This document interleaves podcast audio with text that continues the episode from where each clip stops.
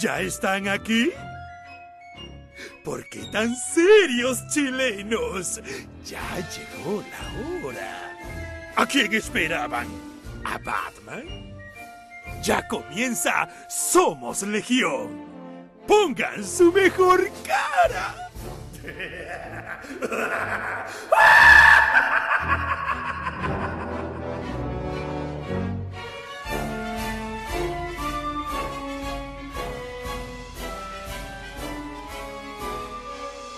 Bienvenidos amigas, amigos.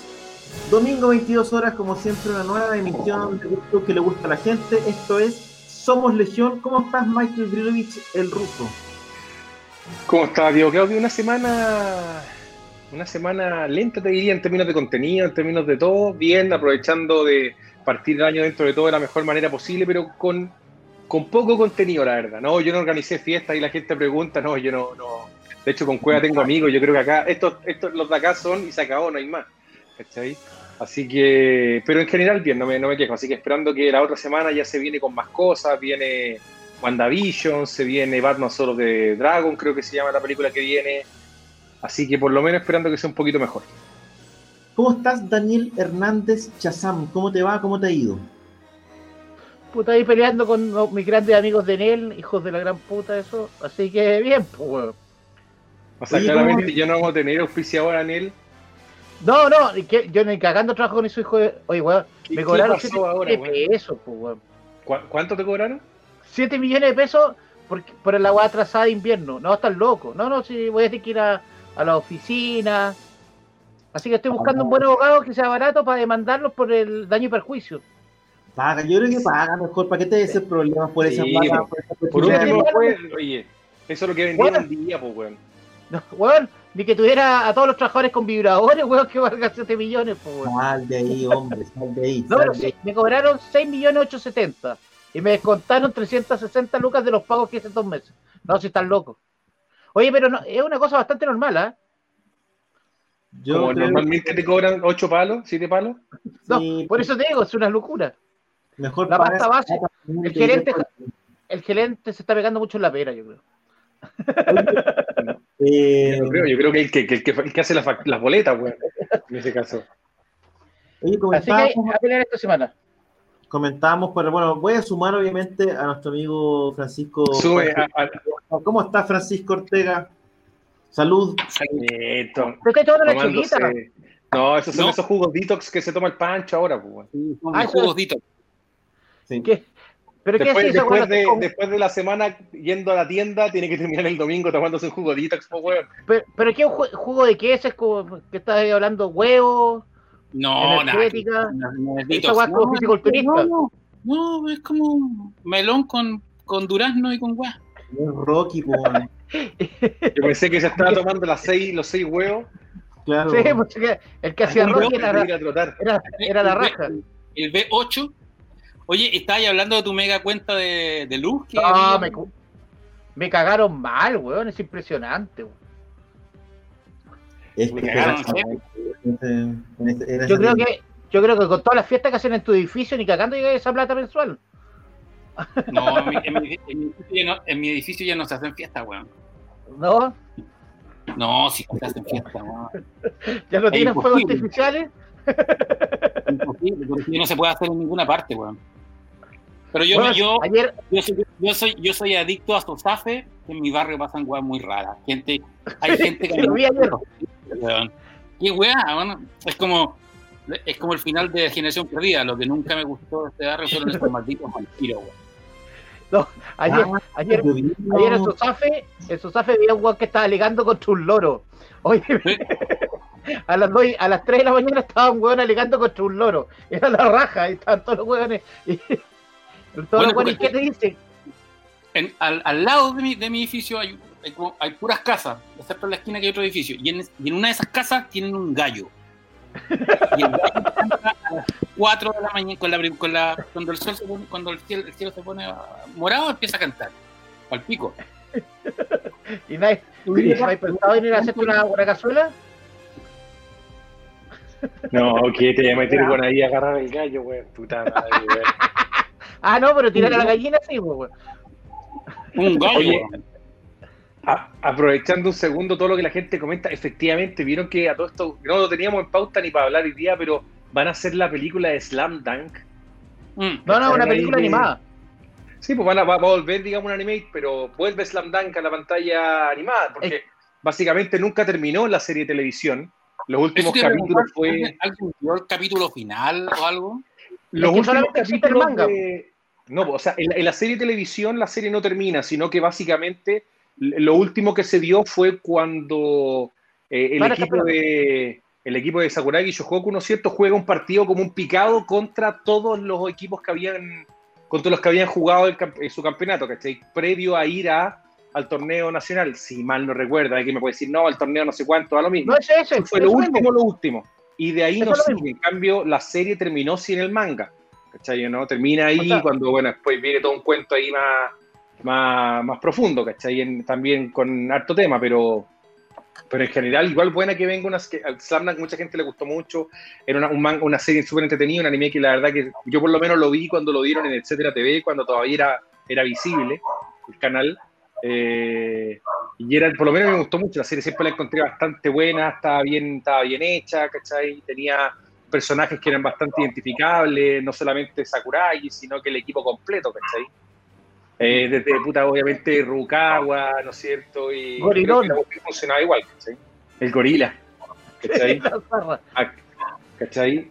Eh, pero, pero, pero, me parece que está interesante, sobre todo porque a la gente le gustaba mucho el anime. Entonces, es entretenido y, me llamó la atención igual la cantidad de gente que estaba contenta de que volviera. A mí por lo menos me gustaba así que creo que es interesante, entretenido por lo menos, ¿cachai? ¿Pero es un OVA? ¿Es una película? ¿Es una, no, es una, película, no es un OVA, no es una película, va a ser una película propiamente tal, ¿cachai? Así que como te digo, bastante entretenida, por lo menos con hartas ganas de que llegue a buena calidad, yo creo que hoy día esto es lo más importante, vamos a ver un, un anime bastante, bastante mejor en términos de calidad, así que creo que va va, a valer la pena. Sobre todo para la gente que nunca con la serie de televisión, si había novas, pero lo que se vio en televisión básicamente fue eso. Es un poco lo mismo que pasó con Ramma en su momento, que tampoco nunca terminó la serie en el anime televisivo. no, sé si, la gente se acuerda, pero el último capítulo de la serie televisiva de, de Ramma es cuando la mamá de Ramma llega, ¿no es cierto?, a buscar a, a, a buscar al papá, digamos, y a Ramma con una katana. ¿Cachai? no? Y todo el capítulo era que el viejo lo transformaba en mujer y él no cachaba por qué, y era porque le había hecho una promesa a la mamá que le dijo que si no convertía a Ramba en un hombre 100% hombre, los tenía que matar a los dos, ¿cachai? Entonces el weón se quería escapar de que la vieja no cachara que el weón se transformaba en mina. Pero ah. nunca terminó, fue el último capítulo de la serie. En cambio, obviamente, en el, en el manga la serie termina propiamente tal cuando después vuelven a China, ¿no es cierto?, a los pozos estos encantados y hay todo un cuento es probable que veamos la película en Amazon, porque Amazon está teniendo un, armando tratos con la mayoría de las productoras de anime japonés para tener la exclusiva. Están peleando. De, hecho, es bien probable que todo el anime que hoy día está en Netflix, entre los próximos seis meses, se vaya a Amazon, porque Amazon va a tener dentro de la plataforma un propio, una propia, un, propio canal de anime. De hecho, eso, eso te las películas de Evangelion, la, la de Evangelion, porque la serie Evangelion está en Netflix, pero las reviews van a, empiezan a debutar esta semana, creo que en Amazon. Bien la, primera, después la próxima, la segunda y la tercera. Porque finalmente se van a hallar todo a, Amazon. Hoy en términos de plataforma, hoy día debe ser Netflix la que está generando más eh, anime original fuera, fuera, de Crunchyroll.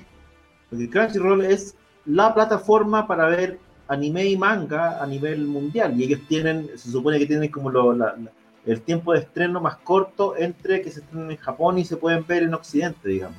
Es una plataforma. Y ahora que lo compra, y Crunchyroll lo compró Sony ahora, por lo que Crunchy está como, está como plataforma para el televisor o, todavía sí, está para la presta.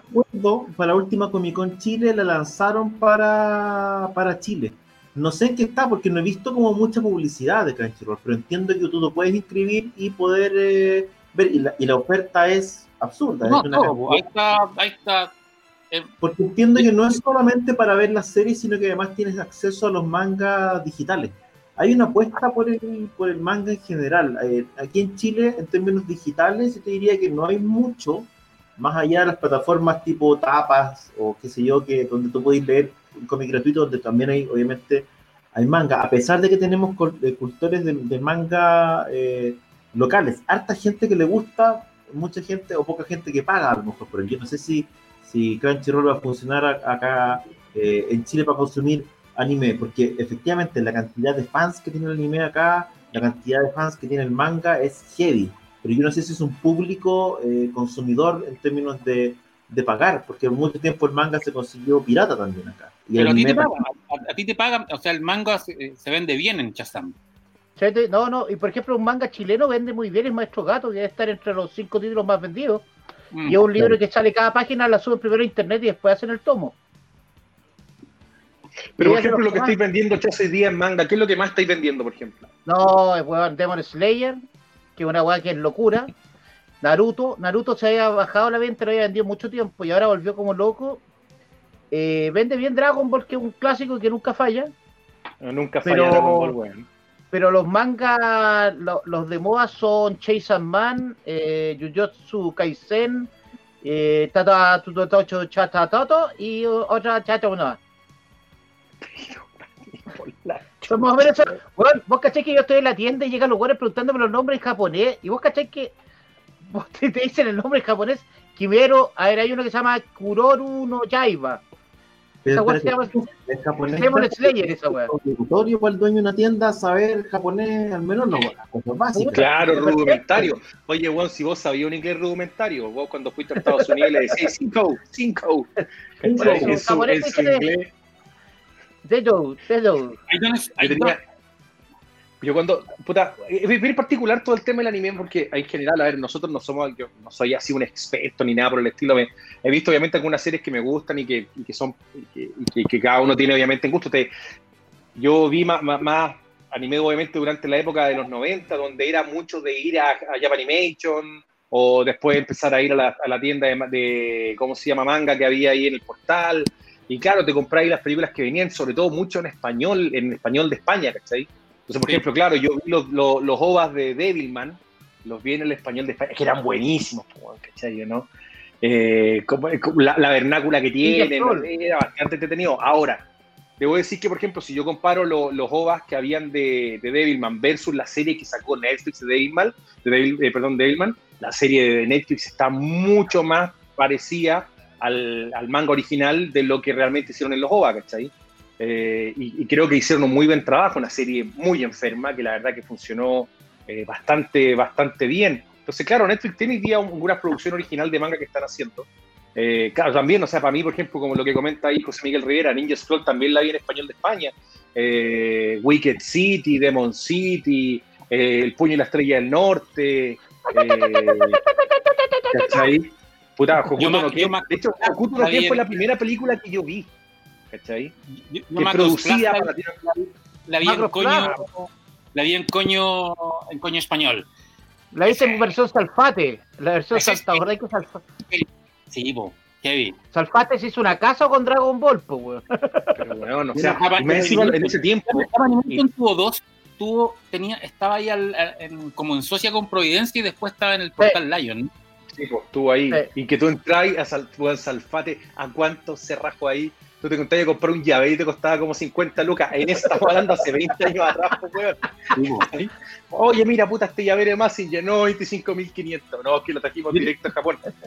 Yo, no le creía, pues, weón. Todavía estoy pagando un Baritec que lo compré hace 50 años. Pero bonito, porque era, era en, es en diecast, así que y es lo sí, claro. Creo que bueno, en esa, Yamato. Te juro que yo no sé si estos buenos te cobraban más caro que, ¿cómo se llaman los buenos de Sideshow Collectibles, weón? Era una weá, pero impresionante, En todo caso. Pero era la única, era la única tienda que había en ese tiempo, weón. En ese tiempo era la única fuente que tenía de animación traspasada, general. traspasada de PAL a NTSC, ¿te acordás que los VHS no los podías tener de otra forma? No, porque como ellos traían de España, obviamente, pues tenían que hacer la, la conversión acá y el traspaso, ¿cachai?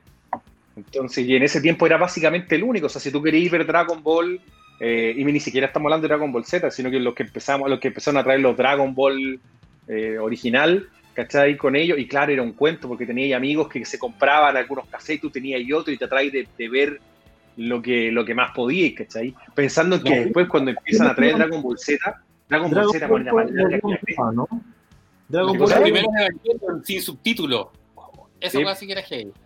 No, y cuando llegó Evangelion también fue furor. Acá la cuestión pegó. A mí me llamó la atención cómo pegó Evangelion al punto que lo empezaron a ver en Chilevisión, ¿se acuerdan? estamos hablando de un Chilevisión previo a, a lo que se hacía con Estela. Que tenía ahí a la, ¿cómo se llama? La Carolina Gutiérrez, creo que se llamaba en ese tiempo, la que estaba con el Club de los Tigritos y que daban. ahí, por ejemplo, yo. Evangelion era con, con advertencia. Ponía, te decían, eh, atención, este es ultra, tiene conceptos ultraviolentos y todo. Me acuerdo que el primer capítulo lo dieron con una charla anterior. Que no creo, no, no, no, parece que no estaba Salfate, porque Salfate en ese tiempo estaba en otro canal, pero habían como un par de. Estaba eh, no sé, en el Escajores, como acuerdo. Manga.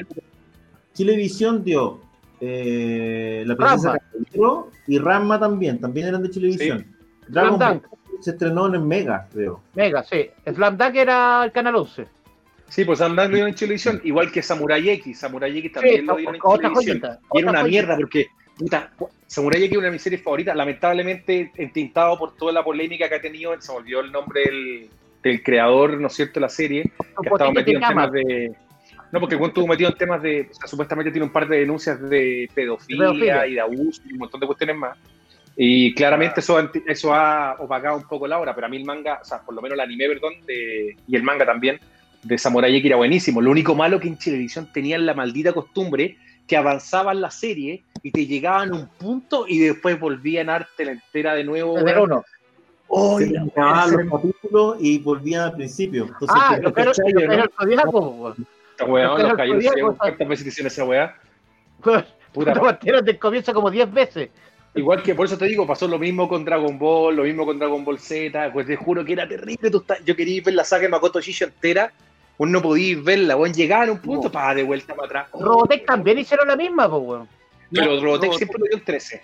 El 13 sí, pero, no la dieron, Siempre la dieron completa, todas las veces. la dieron varias veces. Y con, el, libro Los Maestros, Oscar Salas y Gonzalo Yanedel, que ahí sacan todas las dudas. Está bueno el libro, está súper bueno. Es un, es un, trabajo de amor lo que se hicieron, eh, hicieron ese par con Protocultura. Protocultura se llama, no sé si estará a la venta todavía en chilecomics.cl. No, no queda, no, no queda, se, se la agotaron. y no creo que la saque de nuevo, y no creo que la saque de nuevo. es que, es que el, Bacania, el libro es caro, si lo hicieron lo hicieron con papel de calidad, como Y nos sacaron muchas copias, es que parece que es, muy atadoso, parece que los dueños de los derechos son muy cachos. Bueno, sí, recordemos que no aparece, eso, eso no aparece en el libro de estos cabros, pero hubo un argentino que hizo un, un, fan film de Robotech y lo hizo a toda raja. Ah, que era como una, una, como que había una base en Argentina donde probaban los Baritech y eran, era como un Top Gun y, lo, y Harmony Gold se los bajó, al Harmony Gold y los japoneses.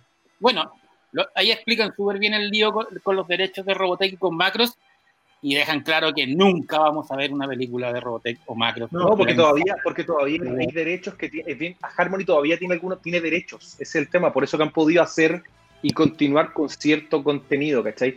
Ahora, lo que comentaban aquí, como ir para Bacania, yo obviamente que todos vimos Bacania de una forma, pero aparte de Tito Manga, el Claudio PSX, estaba el otro bueno, que era como el conductor, Gonzalo, no me acuerdo cómo se llama. Muñoz Lerner. Eh, Gonzalo Muñoz que él era el que como que el, que llevaba las riendas del programa, claro. ¿Por qué te acordás del nombre de él, Claudio? Porque es un actor conocido. ¿En serio? ¿En qué weá? Actor y locutor conocido. Fue el locutor hizo teleserie y de hecho ese nombre es porque él hizo el papel de Lerner en la obra Teatro Mala Onda y se hizo, muy amigo de Fuguet. Entonces en los 90 y tonto, cuando yo estaba en la zona de contacto, cuando era taquilla, cuando era flaco y taquillero y tenía el pelo largo, era como, eh, era como típico. ¿Cuándo te dio gonorrea? No, pero bueno, o sea, pero, pero, en ese tiempo, cuando, cuando, cuando iba, y cuando, cuando yo era un, de periodismo taquilla la católica, y iba con, con lente oscuro a comprarle cómica para que no me reconocieran. En, no, yo no era tan viejo, yo no soy tan viejo, weón, no vengáis con Ah, no, porque weón, weón, weón, Daniel. En esa época no existía. Yo soy dependiente de una oscura tienda. No, ah, estamos hablando de. Daniel ya estaba, ya estaba con la bruja, ya, pues, ya está ahí. en la Crazy de, de, la que está entre Providencia. Ahí está el zombie con el con. Cristiano. Un Cristiano. De la Nani. Sí, pues, tú estás ahí al frente. Estaba ahí, no, sé, estaba ahí, me, me turnaba. Y el... después hicieron una crisis en el, en el Inter Providencia, ¿no? Que era como esa la, era grande. la grande. Esa era buena. Y es que esa era gigante. Y este que tenía una cantidad, una colección gigantesca, weón. Eh, siempre se me olvida el nombre. El y pollo. Ahora, el pollo, weón. Ese weón que se casó después y la familia le tenía. Y, y como... no lo dejó coleccionar más. no. Ese, ese es el terror de las tiendas, pues, weón. Sí. La mujer que deja coleccionar, weón. Era como experto en la todo. Es cuático, es cuático acordarse de esos tiempos de providencia, porque claro, uno iba en mi caso, puta, uno iba, yo, claro, compraba cómics de vez en cuando, pero yo me acuerdo que iba a la crisis que estaba en el centro. ¿cachai? El, el, ruso cuando tenía, salía comerciales. A la primera. Y, de, y, ¿cómo se llama? Pero yo iba al portal a computa porque en ese tiempo estaba GameShop ahí, que era como la, la más bacán de las tiendas de juegos que hay en ese tiempo. Después empezaron a abrir más, pero la GameShop con el, ¿cómo se llama? El Juan Gonzalo, que el Juan se cagó a medio mundo y después se fue. Eh, Ay, qué raro. Puta, para variar, pues, eh, yo me acuerdo que cuando llegó la Play One, la trajeron como a 600 lucas, weón, de la época estamos hablando, imagínate. 600 lucas la Play One. Porque en ese tiempo no existía Sony, no existía nada. Entonces, ¿quién tenía? Y tenía una Fiction, ¿te acordáis de Fiction? Porque hoy día es Snake, pues, weón. El Pato Olivares, pues, weón, ¿cachai? Que era, era uno de los como importadores distribuidores y un par más, pues, weón, y de ahí se acabó la fiesta, ¿cachai? Entonces, Ahí trabajaba yo no me acuerdo de Brioni ahí, weón. Trabajaba Brioni en la tienda de películas. Sí. Yo me acuerdo nomás del Cristian, del que está en Katana, weón. ¿Cachai? Puta, weón, imagínate, uno empieza a sacar unos nombres, weón, de, la, de, los, de los 2000, 90, weón. Bueno, pero nadie, pero me acuerdo todavía. En el Portal Lion estaba el Jean Paulo con el frambuesa. Pero donde partió todo para mí fue en, el Todavía me de plata. Puta.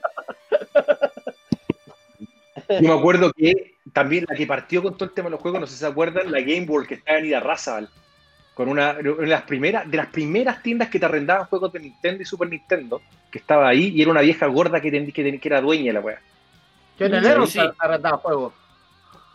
No, pero eso vino después, vino la weá del Error. Pero en, en el Error yo arrendaba juegos de Nintendo. Yo arrendaba juegos antes había eh, justo ahí en, había una, un videoclub ahí en Amapolas con cerca de Diego Almagro eh, en Provi, que ahí había un videoclub que te arrendaban y te vendían juegos de Nintendo. También uno iba para allá. No, sí, puta, weá, imagina empezar a acordarse de esta weá.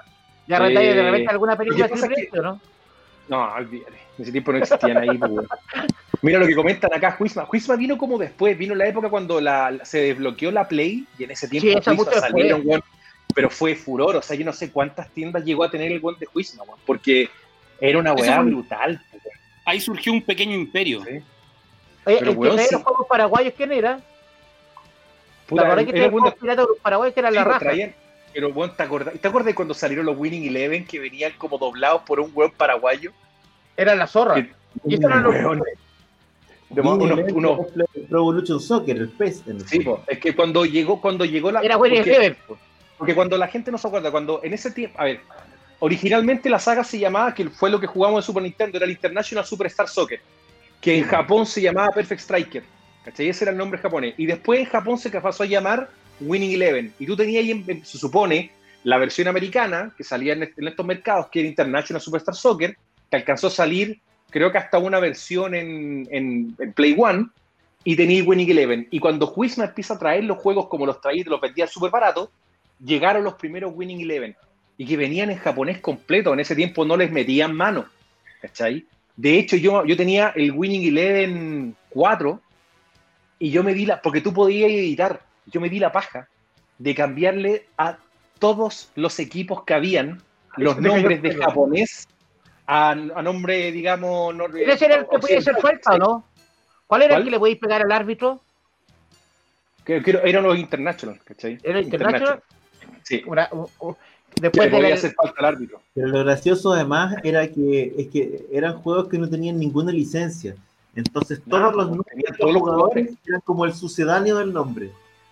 Eso era lo international. En lo international tú tenías siempre, había un pelado en Brasil que se llamaba igual, no me voy a acordar del nombre. Siempre tenía el mismo pelado en Brasil que era delantero y que supuestamente Era el Ronaldo, pues, Romaldo, porque tú, ¿cachai? Era como Iván Samomamo, era como una, una era todo. En el fondo era era, era, en ese tiempo no existía la licencia FIFA Pro que existen hoy día, que les permiten poder ocupar. Entonces, Juan, era.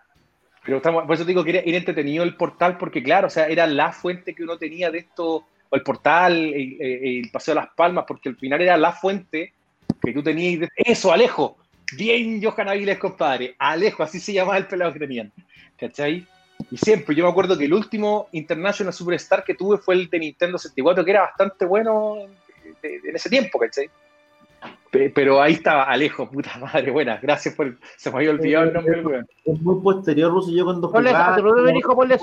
Cassettes, tenía que copiar el cassette con el juego para los 800 de Pero no, pues, también jugué, yo también jugué Atari, tengo mi, mi, mis Atari ahí guardaditos. Pero, en ese, pero es que en ese tiempo era como muy irrelevante el tema, porque claro, tú tenías un soccer. Era por que se llamaba Atari, Soccer y no era nada, no existía, pues bueno, no tenía equipo, no era nada, ¿cachai? Eran unos píxeles contra otros y se acabó la historia. el Emilio Butragueño, ¿te acordáis que estaba el juego de fútbol que se veía desde arriba? Sí, pues. Para el Spectrum. Sí. ¿Cachai? Por eso digo que, pasó mucho. Sí, pues la cagó como pasa el tiempo, Pero, bueno, esa es la experiencia que uno viene a aportar acá. Era, era es nostalgia tener, pues, Pero quiero volver un poco a, a las tiendas, porque después de la, del, porque la Crazy en rigor tenía, tuvo el monopolio. Lito. El monopolio. Estaba Lito, Lito estaba el otro que está en esa época, Lito Méndez, sí. con a la maleta. Ahí en el, en el, en el Parque Forestal. Sí, cerca de Forestal. Y estaba después Mundo Beat, que fue otra weá que duró re poco. ¿Y, cuál, ¿Y la que estaba en, el, en, el, en la galería El Patio? Ah, es el kiosco. Pero el kiosco era libro, era libro, eh, tenía un poquito de cómics, no era tanto de cómics. Ahí compré mi Richard Corbin hace en la época de las cavernas. Pero imagínate lo que dice Pancho es verdad, o sea, independiente un par de tiendas en ese tiempo, puta Crazy tenía el monopolio, pues si tuviera que comprar la Crazy nomás. Pues, Llegó a tener eh, seis tiendas en Santiago, pero es que ahí se separaron, ¿no? Ah, ahí después trabajó trabajo mucho, así que mejor no meterse en ah, no me pasa, mantengamos, mantengamos el juego limpio, güey. Tengamos el juego limpio, güey. Después no meterse. Pero claro, o sea, en ese. Pero para mí, Pancho, ejemplo, que Pancho, yo, no, yo no, lo, no lo aprieto. Pancho es malito para hablar. Picanealo un poco, a ver, lo voy a picanear. Lo voy a picanear para que. No, no, no, no, no, yo no, no, no, yo en esos líos no me meto, güey. Es, complicado meterse con. ¿Cachai? Que este weón siempre sabe cuando uno lo pela. El, ¿Cómo se llama? El, eh, Norberto. El Norberto. Norberto. Tiene, tiene drones con el ruso, con el ruso una conversación con él. Oye, no, nos saludamos de la mano, nos estuvimos conversando ahí con el, con el primero, con el enviado. La casa, no, ahí estuvimos ahí con Norbert. Te mandó muchos saludos. Te mandó muchos, muchos cariños, Chazo. Con mucho cariño. A la Jessica, a la jefa también. De Chile, ah, eh, la tienda de, de, Tarabacá también tiene muchos años, pues, bueno. Esa tiene muchos años también. Antillán. Sí, pues, tenía, era, era, tenía saldos de libros más en una época. Yo cuando era chico le compraba libros más antes que cómics. Oye, Antillal que debe tener el archivo de originales de Condorito más grande de Chile, ojo con eso. Es que era muy amigo, pues. ese era amigo de, del viejo. Salían a carretear juntos. Mm. Mira, antes de eso estaba, era arriba las manos, la arriba las ese era delito también, ese era delito, pero esa estaba en lira. Tiene razón, tiene razón Ferrada, güey.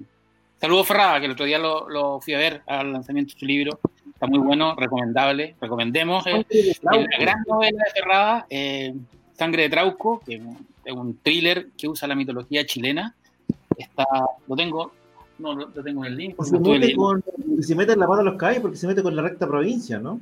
Se mete con la recta provincia, pero sobre todo, Logra, logra hacer un trabajo muy entretenido leer el libro, porque tiene estructura de novela de, de viaje y de, y de, novela policial con la mitología chilena, y creo que es un, es un libro que a todos los que les gustan los temas como oculto y la fantasía, los pegados con, con Alan Moore y con Neil Gaiman deberían eh, ir por la novela porque es una es muy muy muy en esa línea. Felicitaciones a lo Miguel. lo leíste entero ya. Pero para que sepa, para que sepa, digamos, lo había leído en, electrónico, pero eh, lo compré por puta, por ayudar a los amigos y todo. Ah, verdad que, verdad que lo había salido por Amazon.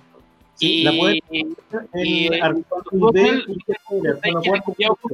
y, lo empecé a leer de nuevo.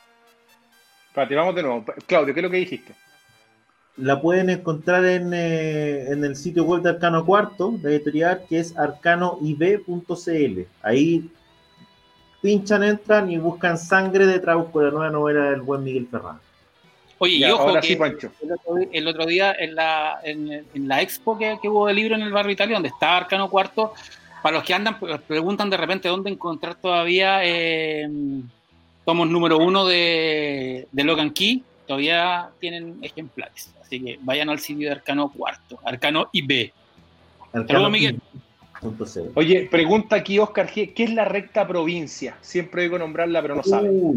Aquí tenés cuidado. Métete el cacho, métete el cacho. o sea, va así, en súper en super simple, la recta provincia es un grupo de brujos de Chiloé eh, que ah, la cosa manejan toda la magia y la brujería en la en la en el archipiélago en la isla. El, Chilote y y es el único caso documentado en el mundo en que un Estado eh, eh, realizó un juicio contra brujos. Eso es está documentado, además, no es como el mito en el aire. Porque, por ejemplo, las brujas de Salem, en, en Estados Unidos, fue un juicio religioso. Acá es el Estado de Chile contra una institución ilegal de brujos y hechiceros. Por eso es tan importante la recta provincia. Y básicamente, googleen, busquen en, en, en ¿cómo se llama? En Wikipedia. Una de las personas más, una, una de las personas más inteligentes que yo conozco ayer me dijo, Wikipedia hasta cada vez más exacto y yo le creo. Eh, y ahí hay, un buen, hay un buenos resúmenes de Wikipedia, o pueden entrar al, o, busquen el libro de Miguel Ferrada, que, que es, ahí está todo. Y eh, exactamente en la ruta secreta, en emisor podcasting, eh, tuvimos un especial de la recta provincia, en lo que está en Spotify, lo, lo, hicimos con Sergio Fritz. Y espero hacer uno con Miguel ahora en marzo, cuando volvamos a hablar de, de la recta provincia. Eh. Oye, sí fue súper importante el lanzamiento. El Pancho nos dejó votar una reunión que teníamos de una reunión que teníamos de equipo Somos Legión y el Pancho dijo, a ver un momento, yo tengo que ir al lanzamiento, así que tuvimos que postergarle una semana. Lo por Miguel, para que vean, pero ya no ya no Sí, lo tenemos para el martes. Mira, aquí preguntan si alguno tiene una experiencia personal con brujería. De que yo sepa, por lo menos Daniel tiene una experiencia permanente. Problemas con en el celular lo tiene cada, lo cada hora. de alguna bruja, no yo creo en eso, yo, yo de verdad creo en la brujería. Yo les voy a decir una pura cosa. Yo tuve una experiencia muy cercana cuando con Daniel fuimos a El Persa. Tuvimos una experiencia de cada 30 minutos nos estaban hechizando. Fue durísimo. Fue la verdad que casi nos salimos vivos de ahí. no, no mucho que se te cae el pelo. Ah. Daniel dejándose una bruja y hablando en lenguas. Daniel hablando en lenguas. Oye, hablando de brujerías, eh, este próximo fin se estrena WandaVision, que probablemente era uno de los estrenos más, más esperados. Ya existen algunas primeras reacciones súper favorables respecto de la serie advierten eso sí que la serie parte con un ritmo más o menos lento, que es muy distinto a todo lo que se ha hecho en el MCU antes. Hay que decir que el viernes se van a estrenar dos capítulos de la temporada, son nueve capítulos en total, y después van a ser, eh, al igual que Mandalorian, va a ser el estreno, va a ser de un capítulo semanal. Así que por lo menos eso es lo que se sabe, se estrena eh, el 15 por Disney Plus. Yo lo que caché el otro día también que está, viene por ahora el estreno también de la película nueva de Miyazaki, del estudio de Miyazaki, que sale en febrero, y que también va a salir por HBO Max. Bueno, viste que, sí, porque bueno, que esta semana todavía no, se ve, ¿no? no, Con VPN. Yo, vi en HBO Max los dos primeros capítulos de que son los únicos que están en HBO Max, porque en HBO Europa está toda la serie de la de 30, de 30 monedas de plata, que es la serie de Alex de la Iglesia, y sabéis que está súper buena. Sí, está entretenida. O sea, básicamente la serie, cacha, la, serie empieza en un pueblo en España, en medio de la nada, donde hay una veterinaria eh, atendiendo el parto de una vaca, y dentro de la vaca, la cría es un niño. Y bueno, ahí, de ahí se larga todo un thriller que tiene que ver con las monedas de Judas, con demonios, con exorcismos, con conspiraciones vaticanas. Es como, ¿sabéis qué? Es como el Día de la Bestia, pero en serio. Tiene el ah. humor, el humor de, de, la iglesia, pero esta es como en serio. Es como el Día de la Bestia, pero con, con Stephen King, ¿cachai? Como que Y funciona bueno, salía que la serie salía que la serie presenta mejores monstruos que Stranger Things y ¿cómo se llama? Lovecraft Country. O, sea, por lo menos son los comentarios que leí ahora. El monstruo que sale en el, primer capítulo es palpico, es heavy. O sea, una weá que, no, que no habíais visto. Eh, eh, es imaginación pura, ¿cachai? Porque no tiene. Es un, es un tipo de monstruo que yo no recuerdo haber visto en, en ficción. No, la serie. Y la serie, bueno, tiene las mejores críticas del mundo. Los ingleses, los gringos la han amado. Y tiene plata. Se nota que hay platita. mucha plata. O sea, la cagó. La, o sea, los efectos.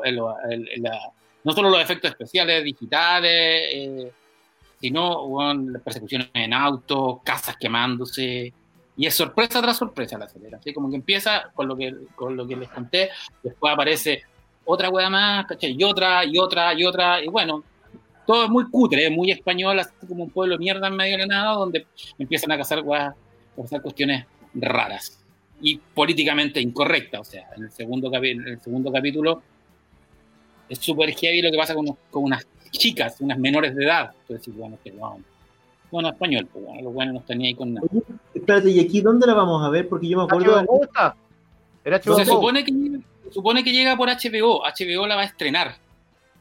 Ya, sí, porque yo vi, vi un trailer por ahí, de hecho. Sí, HBO, la va a estrenar y HBO Go también. ¿Pero va a llegar o ya llegó HBO Go? Parece que en HBO Go hay dos capítulos, a ver, no, tenía que cortarlo. No. Me parece que yo, voy a, yo, voy a, cachar mientras tanto. A ver, vamos a buscar aquí. Yo entré, no lo Por lo menos no, yo tuve que entrar por VPN y mirar eh, HBO Max. Ah, oye, HBO Max tiene toda la serie de Batman, la serie animada de Batman. Y en 4K. Y, en 4K, que es cómodo verla. Puta, igual yo la tengo en Blu-ray, pues, pero el poner el Blu-ray y toda la weá, uno se pone exquisito. Era, era, ¿Sabes qué? Qué weá, un cacho de Amazon. Hoy día subieron la serie nueva de de, de los ingleses, estos weones que hacían las películas de zombies. Y sabéis que cuesta más que la mierda encontrarla. La descubrí hoy día por suerte nomás. No, la, la, aplicación de Amazon, la verdad. Es muy mala, weón. Oye, Pancho, la gente está preguntando, yo sé que tú la viste y hemos quedado un poco de comentarlo, ¿viste de Stan? Porque hay varios, he visto pasar dos o tres personas preguntando qué tal la serie y qué onda respecto de la obra de Stephen King. A ver, la serie está, empezó en Stars Play, que es este, este canal de series que tiene, eh, que está dentro de, la plataforma iTunes de Apple, de Apple TV. Y que es una, es una, es una, es una plataforma de series un poco chica que está, trae básicamente las de, las de Hulu, están en, están en Stars Play. Está Stan, está el señor Mercedes, está la otra de Stephen King, la que eh, Castle Rock, está High Fidelity, mm, bueno, está, casi todo Hulu está en Stars Play. Y yo me suscribí porque me dieron gratis el Apple TV un año cuando renové el teléfono, entonces, pero claro, hay que pagar por Stars Play, pero... 3.500 pesos pagáis aparte. No pagáis, no pagáis toda la plataforma de, Apple TV y, básicamente la estoy probando. Me la, suscribí por un mes, a ver, y, y ver, ver, lo que no había visto. Y a ver, esta es la segunda eh, adaptación de The Stand en televisión, en, en, formato televisivo. Recordemos que la primera fue, eh, la dio el Canal 13, el, eh, es la versión del 94, que es con Gary Sinise y con... Mori Ringwald. Y con el, este loco de el Miguel Ferrer, el, Ferrer el, el, bueno malo, el diseñador de Robocop. Bob Morton. Bob Morton. Exactamente. Y Molly Ringwald. Molly Ringwald está. Molly Ringwald. Esa serie la daba en la, dio, esa serie la dio, fíjate, yo me acuerdo que la dio cuando terminaron de dar Twin Peaks, dieron la danza, la danza de la muerte, se llamaba en, en español. ¿Cómo se llamó? La, la primera versión del, del, libro. Yo quiero aclarar un poco porque me han hecho, me han hecho todas las preguntas en, en redes sociales. Eh, ¿Cuál es, o sea, es la danza de la muerte o es Apocalipsis? Bueno, es la misma historia. Este, este debe ser uno, de los casos, uno de los casos raros de, la literatura. Stephen King publica en 1978 The Stand, 78 The Stand, que es La Danza de la Muerte, que es una novela larga, una novela que tiene casi 800 páginas, pero a los, sus editores le obligan a sacarle la mitad al libro. Y eh, lo que cuenta es básicamente, hay un experimento eh, militar en la década de los 80 eh, y se desata una un virus gripal, una super gripe que te, te enancha la cara y te hace ahogarte en tu propio moco. Y, nada, eh, King nunca quedó muy conforme con, con esta edición del libro. Y en el año 90, 12 años después, revisó The Stand y la publicó con 1500 páginas más. En español, para en el fondo la editorial, para diferenciarse de las primeras ediciones, eh, existe La Danza de la Muerte, que es que la, publicada en los años 80 por MC, y Apocalipsis por Plaza y Janés en la, en la década de los 90, pero como dice el subtítulo, edición completa sin supresiones de La Danza de la Muerte. Es básicamente el mismo libro con 1500 páginas. Y lo que agrega no es más historia, sino que profundiza en, en los personajes.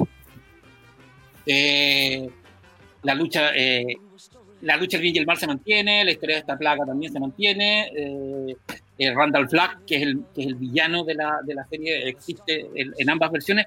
Lo que, lo que va agregando Apocalipsis es un background, el pasado de cada uno de los personajes.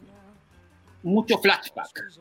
Y, y, sobre todo le da mucha sustancia al villano de la serie, que es eh, el hombre oscuro, Randall Flagg, que recordemos, los que están familiarizados con Stephen King, es un personaje que se repite en muchas otras novelas de, King.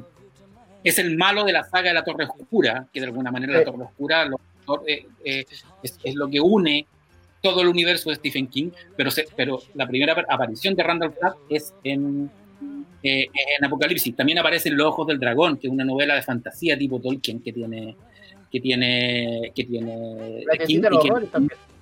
Y la tiendita de los horrores también. Es un personaje, es, como, es como el Sauron de, de, Stephen King, por llamarlo de alguna manera. Bueno, esta serie, a ver, la serie del 94, aunque tomaba elementos de la revisión de Apocalipsis del, del, año 90, básicamente seguía la línea de la, de la, versión original, de la Danza de la Muerte.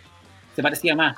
lo, que, lo, que, vimos en esa versión de, la, en esa miniserie estaba, seguía el, digamos, la trama principal del, del, libro, que es lo que está en esta edición de, de, Stan. No con todos los flashbacks, todos los personajes.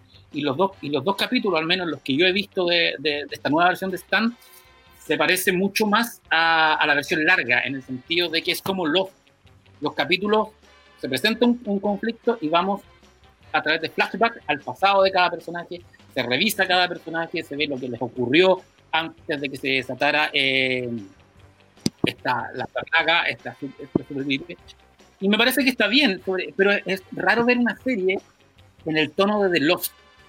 A mí, me, o sea, a mí yo soy fan de Stephen King y me gusta mucho la novela. Entonces, como que no puedo hablar con distancia, porque eh, si bien encontré que el primer capítulo era lento, el segundo ya es muy, muy bien. Pero encuentro que es una serie que tiene un ritmo antiguo, es una serie que se ve como Lost, y Lost tiene más de, de, de 12 años no, creo que también hay adaptaciones al cómic de Apocalipsis, ¿no? Sí, fue la adaptación que hicieron en Marvel, cuando agarraron los derechos de Stephen King, fue la misma época que sacaron La Torre Oscura. Y sacaron seis novelas, adaptaron seis libros. No son directos, también son como historias de cada personaje. Oye, Chaza, con los cómics de La Torre Oscura, porque La, Torre Oscura es una serie de cómics más o menos larga, que tiene estos integrales que uno que, que no son tan difíciles de encontrar que son súper grandes además. Pero es una serie que pero algo en términos de, de, gente se vende bien. No, no, o sea, nunca vendió muy bien en, en cómics, vendió muy bien al comienzo. Ocuparon un equipo, puta, un Dream Team haciendo el cómic, que era Peter David y Jay Lee, que puta, mal que mal eran dos superestrellas. Y al comienzo vendió muy bien. Después salieron unas ediciones, unas ediciones de bolsillo que son ilegibles, weón, que, tengo que y caché que la edición Panini era un formato grande, revista. Pero el problema que tuvo La Torre Oscura es que fueron las historias que fueron nuevas, que fueron el comienzo, que son las primeras con Jay Lee, y después se pusieron a adaptar las novelas. Y cuando empezaron a adaptar las novelas, las ventas fueron bajando hasta que desaparecieron. Y nunca se adaptó la segunda novela, solamente la primera. Y están los libros. En esas ediciones grandes salió, al caso salen los primeros, adaptaciones. Pero nunca le terminaron, la dejaron botar. Mira. De ahí terminó el contrato que tenía Marvel con, con Stephen King directamente. Sí. Porque él era asesor de la primera novela. Ahora King en los cómics no ha, no ha tenido una muy buena, excepto las, hizo los primeros arcos de American Vampire, pero eh, hizo la historia, el, guion es de otra, de otra persona. Es, Snyder, Scott Snyder, pero, pero de lo más metido ha tenido ese y lo que hizo con Show que también estuvo metido ahí también en la novela, en el cómic. Pero no ha hecho más cómics. No, el hijo sí, pues, el hijo ya es, cabrón en el cómic. Eso es lo que no repitió, o sea, que el hijo finalmente fue súper exitoso, eh, y, creo yo que es más exitoso siendo cómic que siendo libros Joe Hill, eh, al revés de su papá. Ahora, las, novelas de, las novelas de Joe Hill son bien buenas, weón. Lo que pasa es que, claro, cuando, cuando tienes. porque hay que decirlo, Locan Key es equivalente a la última década, lo que es pues, Sandman para nosotros. O sea, fue. Es, el, es el título de Dark Fantasy a nivel. O sea, a nivel mundial. y la, una editorial vive de Locan Key. Digamos, o sea, vive de, la, de las franquicias de Hasbro y de Locan Key.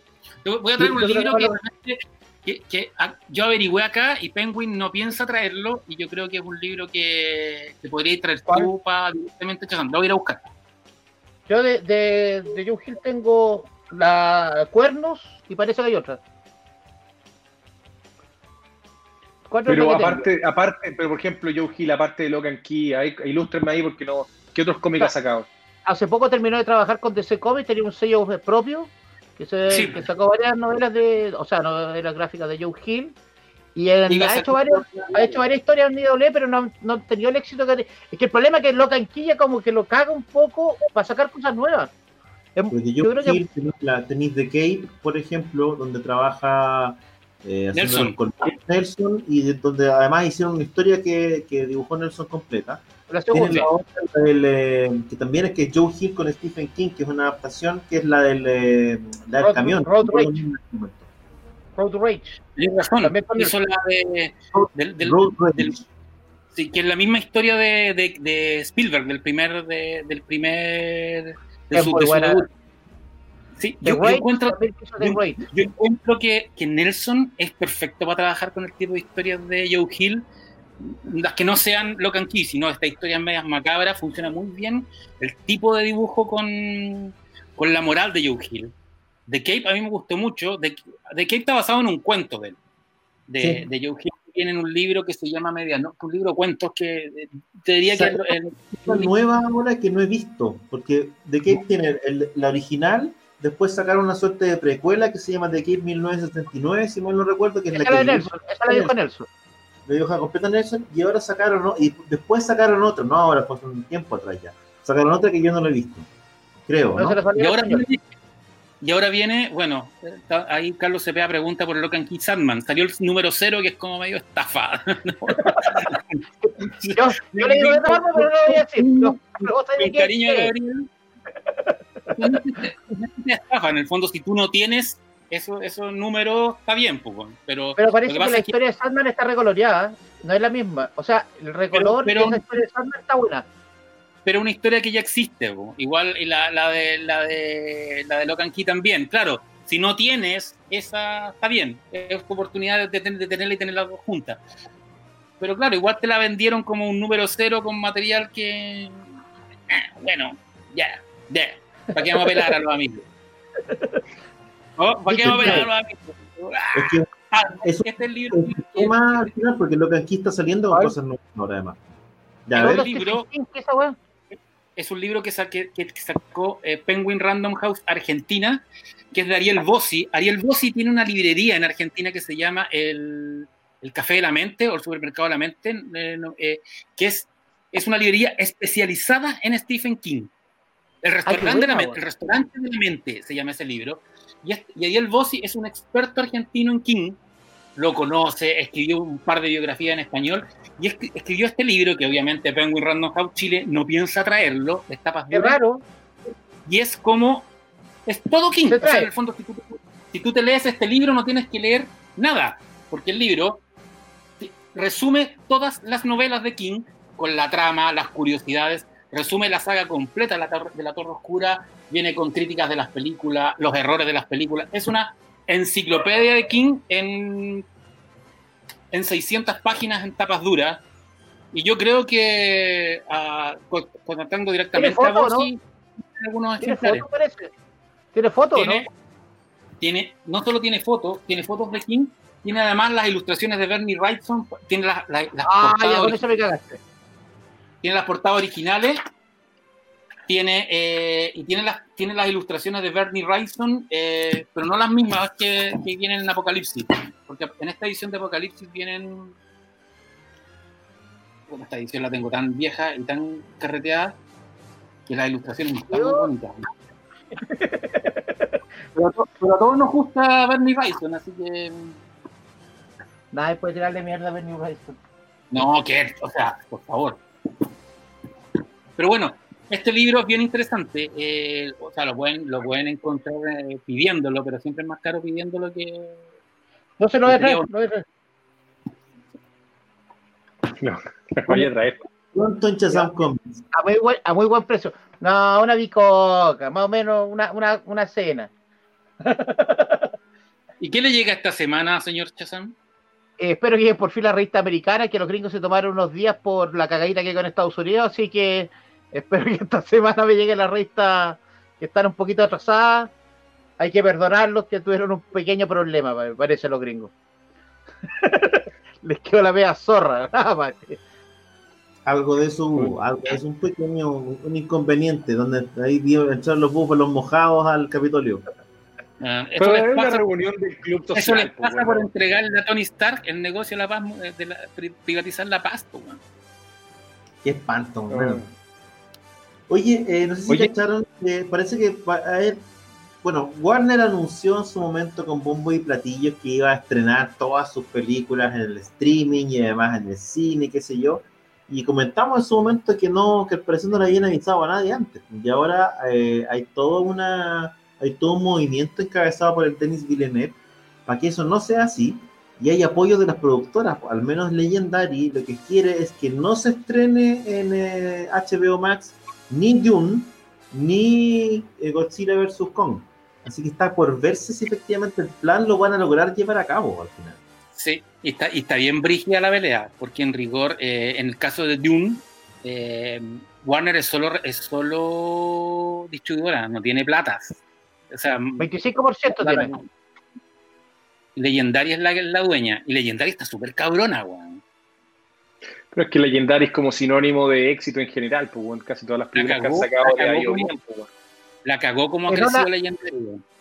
El Nola, el Nola Holmes es de ellos. Sí. En Netflix. En general les ha ido bien con los estrenos que han tenido. Están negociando con las 17 películas en general hoy día Warner.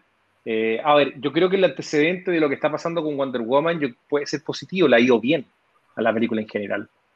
Eh, contra todo lo que pensaban en el fondo, la película por, por segundo o tercera semana consecutivo eh, está siendo la más vista en los cines de Estados Unidos, la ha ido bien a la plataforma. En Brasil, lo, que pasa, lo que te digo, lo que, a lo que voy es que finalmente yo creo que el argumento de que el streaming te va a matar a la gente que va al cine no es así, tú vas buscando la experiencia y la gente que la quiere va a ir igual, más allá de ver la película. Yo creo que al revés, de una otra forma esto te mercados nuevos. Hay todavía aquí en Chile hay muchos lugares, eh, San Antonio entre ellos, eh, donde no hay cines, pues, ¿cachai? ¿no? O hubo cines en su momento, ¿no? Ah, pero hay lugares donde llega internet y no tenéis cine y de una otra forma es manera de poder llegar a un público que tenga un insisto, creo que, creo que va a ser un buen momento de, de la industria para este año. Estos experimentos no han salido mal, ¿cachai? Pero claro, hay que negociar, todo el mundo está velando por los intereses económicos que tiene y si queremos seguir viendo películas bien producidas o, de una calidad mayor van, a tener que llegar a acuerdo. No me extraña que lo hagan porque Disney también lo está haciendo. El único que está cagado acá es Sony. Que Sony no tiene cómo, ¿cachai? No tiene plataforma propia. Que heavy lo de Sony, weón. Porque Sony es gigantesca, weón. Es una weá enorme. Lo que pasa es que Sony tiene grandes. A ver, Sony, una compañía, es bien particular, porque Sony son cinco grandes divisiones. De las cuales no todas generan los ingresos que mantienen la compañía. Por lo tanto, han tenido que cerrar. Acuérdense que en algún momento Sony tuvo una división de computadores, que hoy día ya, ¿quién habla de un Bayo? Nadie, pues, ya no existen, lo vendieron. ¿Quién habla de un celular Sony hoy día? Nadie. Lo entregaron, le fue mal. Entonces, de una otra forma, ha tenido que empezar a reinventarse, a, entregar eh, algunas cosas que tenía para poder mantenerse. Yo, yo creo que hoy día la gran división que le está entregando plata es PlayStation, ¿cachai? Porque el éxito que ha tenido la Play 5 en la salida ha sido más que arrollador. Eh, han vendido todo lo que han, puesto, también apostaron ahí, si en el fondo de ellos, claro. la, la Bayo la abandonaron, pues, o sea, dijeron, nosotros nos vamos a... No, porque tenían que enfocarse, porque en el fondo no podíais tratar de pegarle a todos, al final es imposible, no, no podéis, ¿cachai? Entonces, eh, PlayStation en una línea súper exitosa, le pusieron fuerte y anduvo bien, y el tema de las películas, puta, ha tenido aciertos y desaciertos. Yo creo que lo que le está pasando hoy día con, con ¿cómo se llama?, con, con, las películas de Spider-Man es una muestra, de otra forma no pudieron mantenerlas solo, tuvieron que asociarse con Marvel para poder asegurar un poco el éxito. Eh, y vamos a ver qué es lo que pasa. La película de Venom, yo creo que se sostiene solamente por el actor. Tom Hardy tiene un carisma que a la gente le gusta y la puede ver. No fue una buena película en general. La verdad es que nosotros la vimos cuando estábamos ahí en Comic Con. O sea, imagínate eh, Morbius. Morbius, ¿qué Morbius le tengo nada de fe. Más encima Morbius que tiene protagonista un tipo que hoy día está con una polémica enorme, pues, Está Funeki. ¿Te acordáis que eh, no me acordaba, pero me puse a mirar en, en, Disney Plus eh, la serie animada de Spider-Man de los 92 y Morbius tenía unos, una, como unas ventosas en las manos, porque como no pueden mostrar un vampiro atacando y como que era como una, chupaba la energía. Nunca decía sangre, chupaba la, el, energético. Ayer en la noche estaba de boda también sensacional Spider-Man, la gente pidiéndole que terminara una tercera temporada porque la pusieron en Netflix. Sí. Y estaba entre los primeros casos de toda la gente hablando que hiciera la nueva temporada y que terminen abierta la segunda temporada de esa serie. Que era de las buenas de Spider-Man y que no. Y la tiene Netflix, que es raro también. Que Oye, lo que pasa es que son, acuérdate que los es que hay un tema de derecho, por eso te volvemos un poco. Lo mismo que si tú vayas a Netflix, hoy día Netflix tiene la serie de, de Wolverine y de las que son animadas, de anime. De anime. ¿Sí? Ah, la anime. Sí, no, tiene Planeta Blade, Iron Man y, y, estaba la película animada de Punisher, también la tienen ellos. Y Planeta, y Planeta Hulk también, creo que también. ¿Cachai? Esa la hacía una productora, se llama Shoot, que era otra productora, es una las películas Marvel son Por eso es que al final el tema es eso, son los derechos de quién tiene los derechos. ¿no? O sea, hoy día Sony está tratando de juntar, pero no, lamentablemente no lo tiene todo, entonces es un cuento, ¿cachai? Es heavy lo que, lo que pasa ahí. Ahora, menos mal que por lo menos tienen la, la, la serie 92 completa ¿cachai? Porque por lo menos esa serie tuvo un final, a diferencia de la serie de X-Men, que la serie de X-Men no la, nunca la terminaron, ¿cachai? ¿Cuál de todas? No el último capítulo. La, la, la, X-Men No, pero, pero, tiene, pero, pero tiene como un último final. ¿Tú cachai tiene, un este capítulo donde, donde Lilandra se lleva a Javier que se está muriendo y, y, Magneto se lleva a los X-Men. Y quedan como todos mirando el, el pasado. El, y, justo llegan al último número que ha salido de los X-Men en esa época, que es la, la saga de lo último de Ghibli, en, en X-Men. Por eso que, pero tú cachaste, leíste la entrevista a los productores, tú caché que Fox les saca, mientras más exitosa era la serie de Fox Kids en esa época, le sacaban plata, le quitaban el presupuesto. El fondo era como, puta, bueno, maximicemos como sea esta cuestión, vamos sacándole plata, hasta que al final ya no tenían que producir más la serie. Los últimos, los últimos cinco capítulos son con un cambio de, me parece que me quedé pegado. No, no, estamos bien. Estamos bien. los últimos cinco capítulos de, la, de esa serie animada son con un cambio de animación que es horrendo, weón. Y eso que tiene buenos capítulos como el, del Capitán América en esa misión en, en, París con Wolverine y el Capitán América, donde Logan dice, le dice a, no, no me mires, no sonrías, bandera. Además les cambiaron la, la voz a Wolverine. Qué pardo, qué pardo. Qué pardo era, Oye, eh, hablando, de, falta de plata y series en Netflix, Ruso, tú revisaste eh, lo que está haciendo, bueno, un favorito de este programa como es Nicolas Cage para Netflix. Ah, lo Puta, me reí mucho también, hay algunos comentarios, la gente muy, muy buena onda. Eh, Puta, vi la serie de la historia de las palabrotas de, de, Netflix. Me cagué la risa con, con, Nick Cage es un mago, hay que decirlo. Fue realmente un ganador al Oscar. Un ganador al Oscar totalmente. No, mira, la, la serie es de estas típicas que está sacando un poco Netflix, como las películas que nos formaron, los juguetes que nos hicieron, las películas navideñas, ¿cachai? Etcétera. Eh, esto es una serie que está, es, es netamente, a ver, yo les recomiendo que la gente que la vaya a ver que tenga por lo menos un conocimiento de inglés, porque la verdad que la serie está basada en palabras obviamente que se ocupan en el vocabulario eh, anglo, ¿ya? Por lo tanto, obviamente, muchos de los modismos y de lo, de, lo, que trata tiene sentido si tú entiendes inglés, porque tú ves la traducción que pueden hacer abajo, y la verdad que no, obviamente que no refleja el espíritu que quiere tratar la serie. Eh, básicamente, Nicolas, Nicolas Cage es el, el, que presenta, ¿no es cierto?, la temática de la mala palabra que se va a tratar en el, en el día. Por ejemplo, el primer capítulo hablan de la palabra fuck, después hablan de la palabra shit, después hablan de la palabra dick, después hablan de la palabra put, y así básicamente empiezan, y te empiezan a contar un poco de dónde viene la palabra, cuál fue el origen, hace cuánto tiempo existe, no existe, etcétera. Y obviamente que Nicolas Cage le mete su, todo, todo su, su, trata de meterle su cuento, me entendí, su cambio de voces, que esto y lo otro, le sale bien. En general te, digo que es gracioso, se ve raro Nicolas Cage, ya, porque se nota que obviamente que le estiraron el, el paño, ya, eh, pero tiene obviamente con cuento, con la voz que tiene el gallo, cómo presentan los temas, por lo menos parece que, o sea, se parece, eh, no parece, se presenta simpático. Se presenta muy simpático el gallo, tienen distintos panelistas, desde actores conocidos, eh, ¿cómo se llama? cómicos de stand-up, ¿no es cierto?, que van comentando las palabras, en qué contexto se utiliza, y obviamente tienen un par de especialistas, ¿no es cierto?, una, una curadora del diccionario Webster, ¿ya?, que básicamente estudia todo el tema de, lo que es el, significado de, las palabras, contexto, eh, un poco cuenta también cómo es el proceso para que una palabra ingrese en el diccionario o se modifique, que, que la verdad que es bastante interesante, y también después presenta nota profesional que estudia un poco más temas de contexto, hay una, hay una, hay una profesional también de estudios femeninos que tiene que ver justamente con, con, alguna, con, con, algunos conceptos que vienen como por ejemplo pitch, hay un capítulo entero que te habla de la pitch, ¿cachai? Pues, entonces es, entretenido, pero funciona mucho para un público anglo en ese sentido, ¿cachai? Está como a dos semanas de los llame ya de Falabella TV, ¿o no?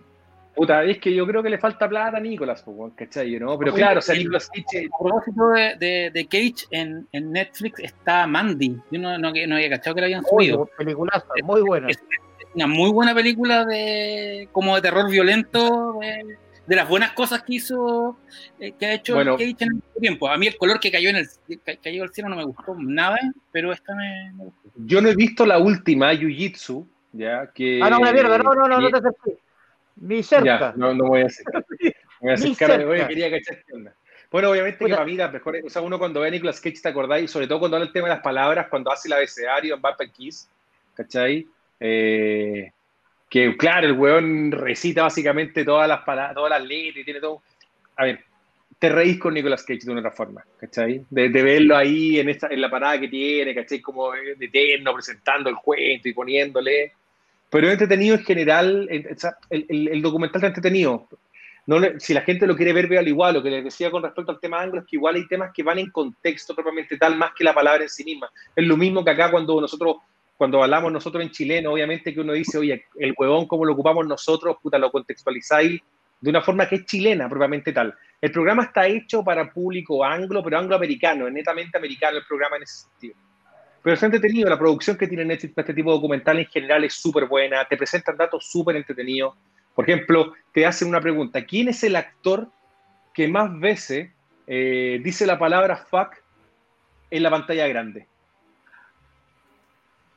¿Qué hace de Tarantino? Y su, y su, no, el actor. Uno, uno, tendría a pensar de que es Samuel Jackson, ¿no es cierto? Porque tiene la típica frase en Snakes, eh, Serpientes a bordo, donde dice I'm tired of the fucking snakes in the motherfucker plane, etcétera, etcétera. No, el actor que más veces te dice la palabra fuck en película es Jonah Hill. Básicamente por la película El Lobo de Wall Street, que es donde el weón, puta, se lleva todo el... Entonces, puta, era entretenido, ¿cachai? Por lo menos ver cómo esos pequeños tips que te dan, ¿cachai? ¿no? De, de, de, de, datos en el fondo que la verdad que uno no... Claro, yo también me hubiese imaginado un Samuel Jackson, ¿cachai? ¿no? Que es porque, puta, obviamente Motherfucker el, el que lo ha hecho más conocido y popular en distintas películas, ¿no es cierto? Desde que lo vimos hacerlo en, Pulp Fiction y todo, su, todo el resto de la carrera. Pero vale la pena, eh, por lo menos me reí, ¿cachai? Son capítulos cortos, veintitantos minutos, son seis capítulos. Eh, así que no es como que te vaya a demorar demasiado tiempo en verlo, yo por lo menos me entretuve. Así que si alguien quiere, se, lo recomiendo para que lo vea, se van a reír un rato. No es nada del otro mundo, pero vale la pena si quieren. ¿Cachai? Excelente, buen dato, Ruso. Así que no ¿cuándo, vamos a hacer el unboxing de la montaña serpiente? ¿Podéis creer que todavía tengo que sacar los permisos de construcción? Que la weá es tan grande que tengo, tengo que pedir a la municipalidad, weón, un montón de cosas, weón. ¿Cachai? Eh, esta semana lo vamos a hacer. Esta semana con más tipito, la semana estuve ahí con algunos temas, pero vamos a hacer ahí el. fíjate, ahí comentando lo que pone Mangakami, no, no he visto el, documental ese Muerta al 2020. Leí comentarios bastante, ¿cómo se llama? Varios, algunos o no, el de tu Muerta al 2020. Leí comentarios buenos y comentarios malos. a mí, lo, único que me gustó fue Hugh Grant cuando habla, habla así como de los Vengadores o del Señor de los Anillos, como si fueran hechos reales, que es la única weá que me reí, el resto es como...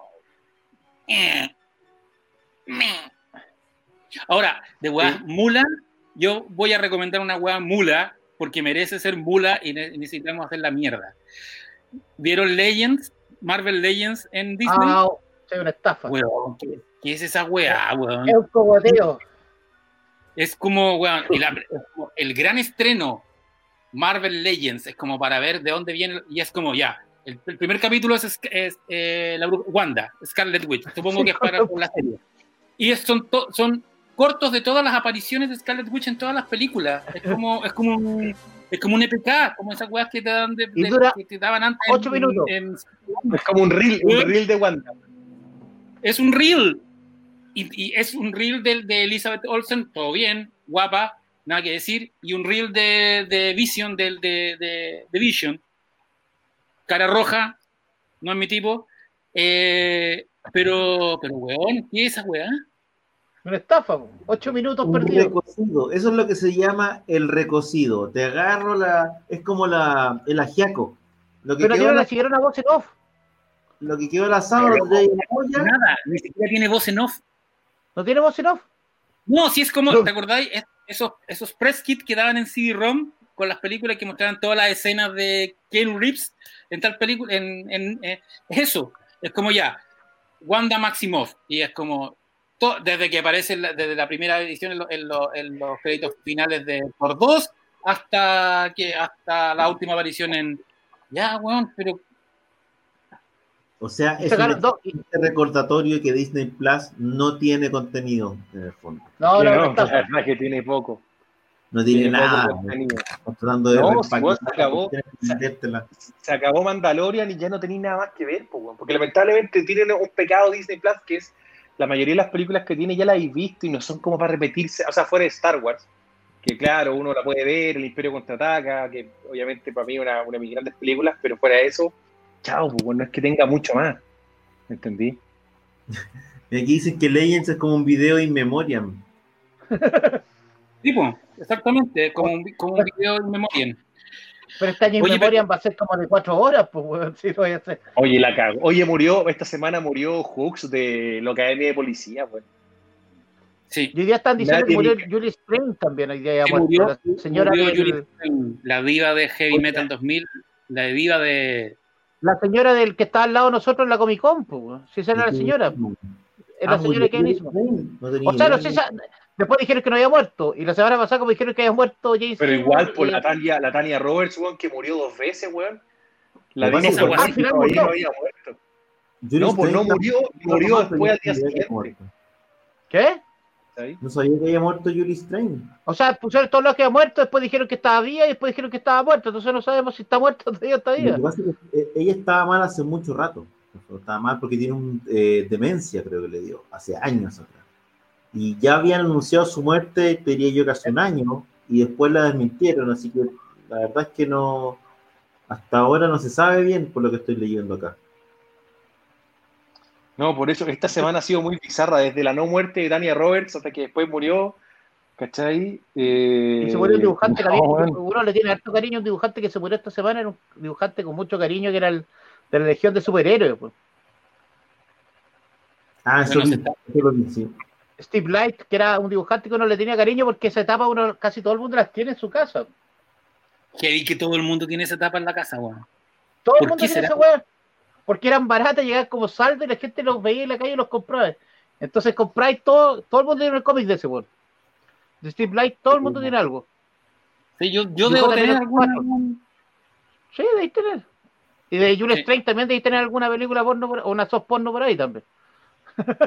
Pero no, tengo, hombre. Tengo heavy, metal, tengo heavy Metal 2000 y tengo. ¿La tenéis? Qué guapa. Yo, yo, tengo Heavy Metal 2000, yo la tengo en VHS, pues weón, cacha. Tengo todavía ahí guardado en VHS.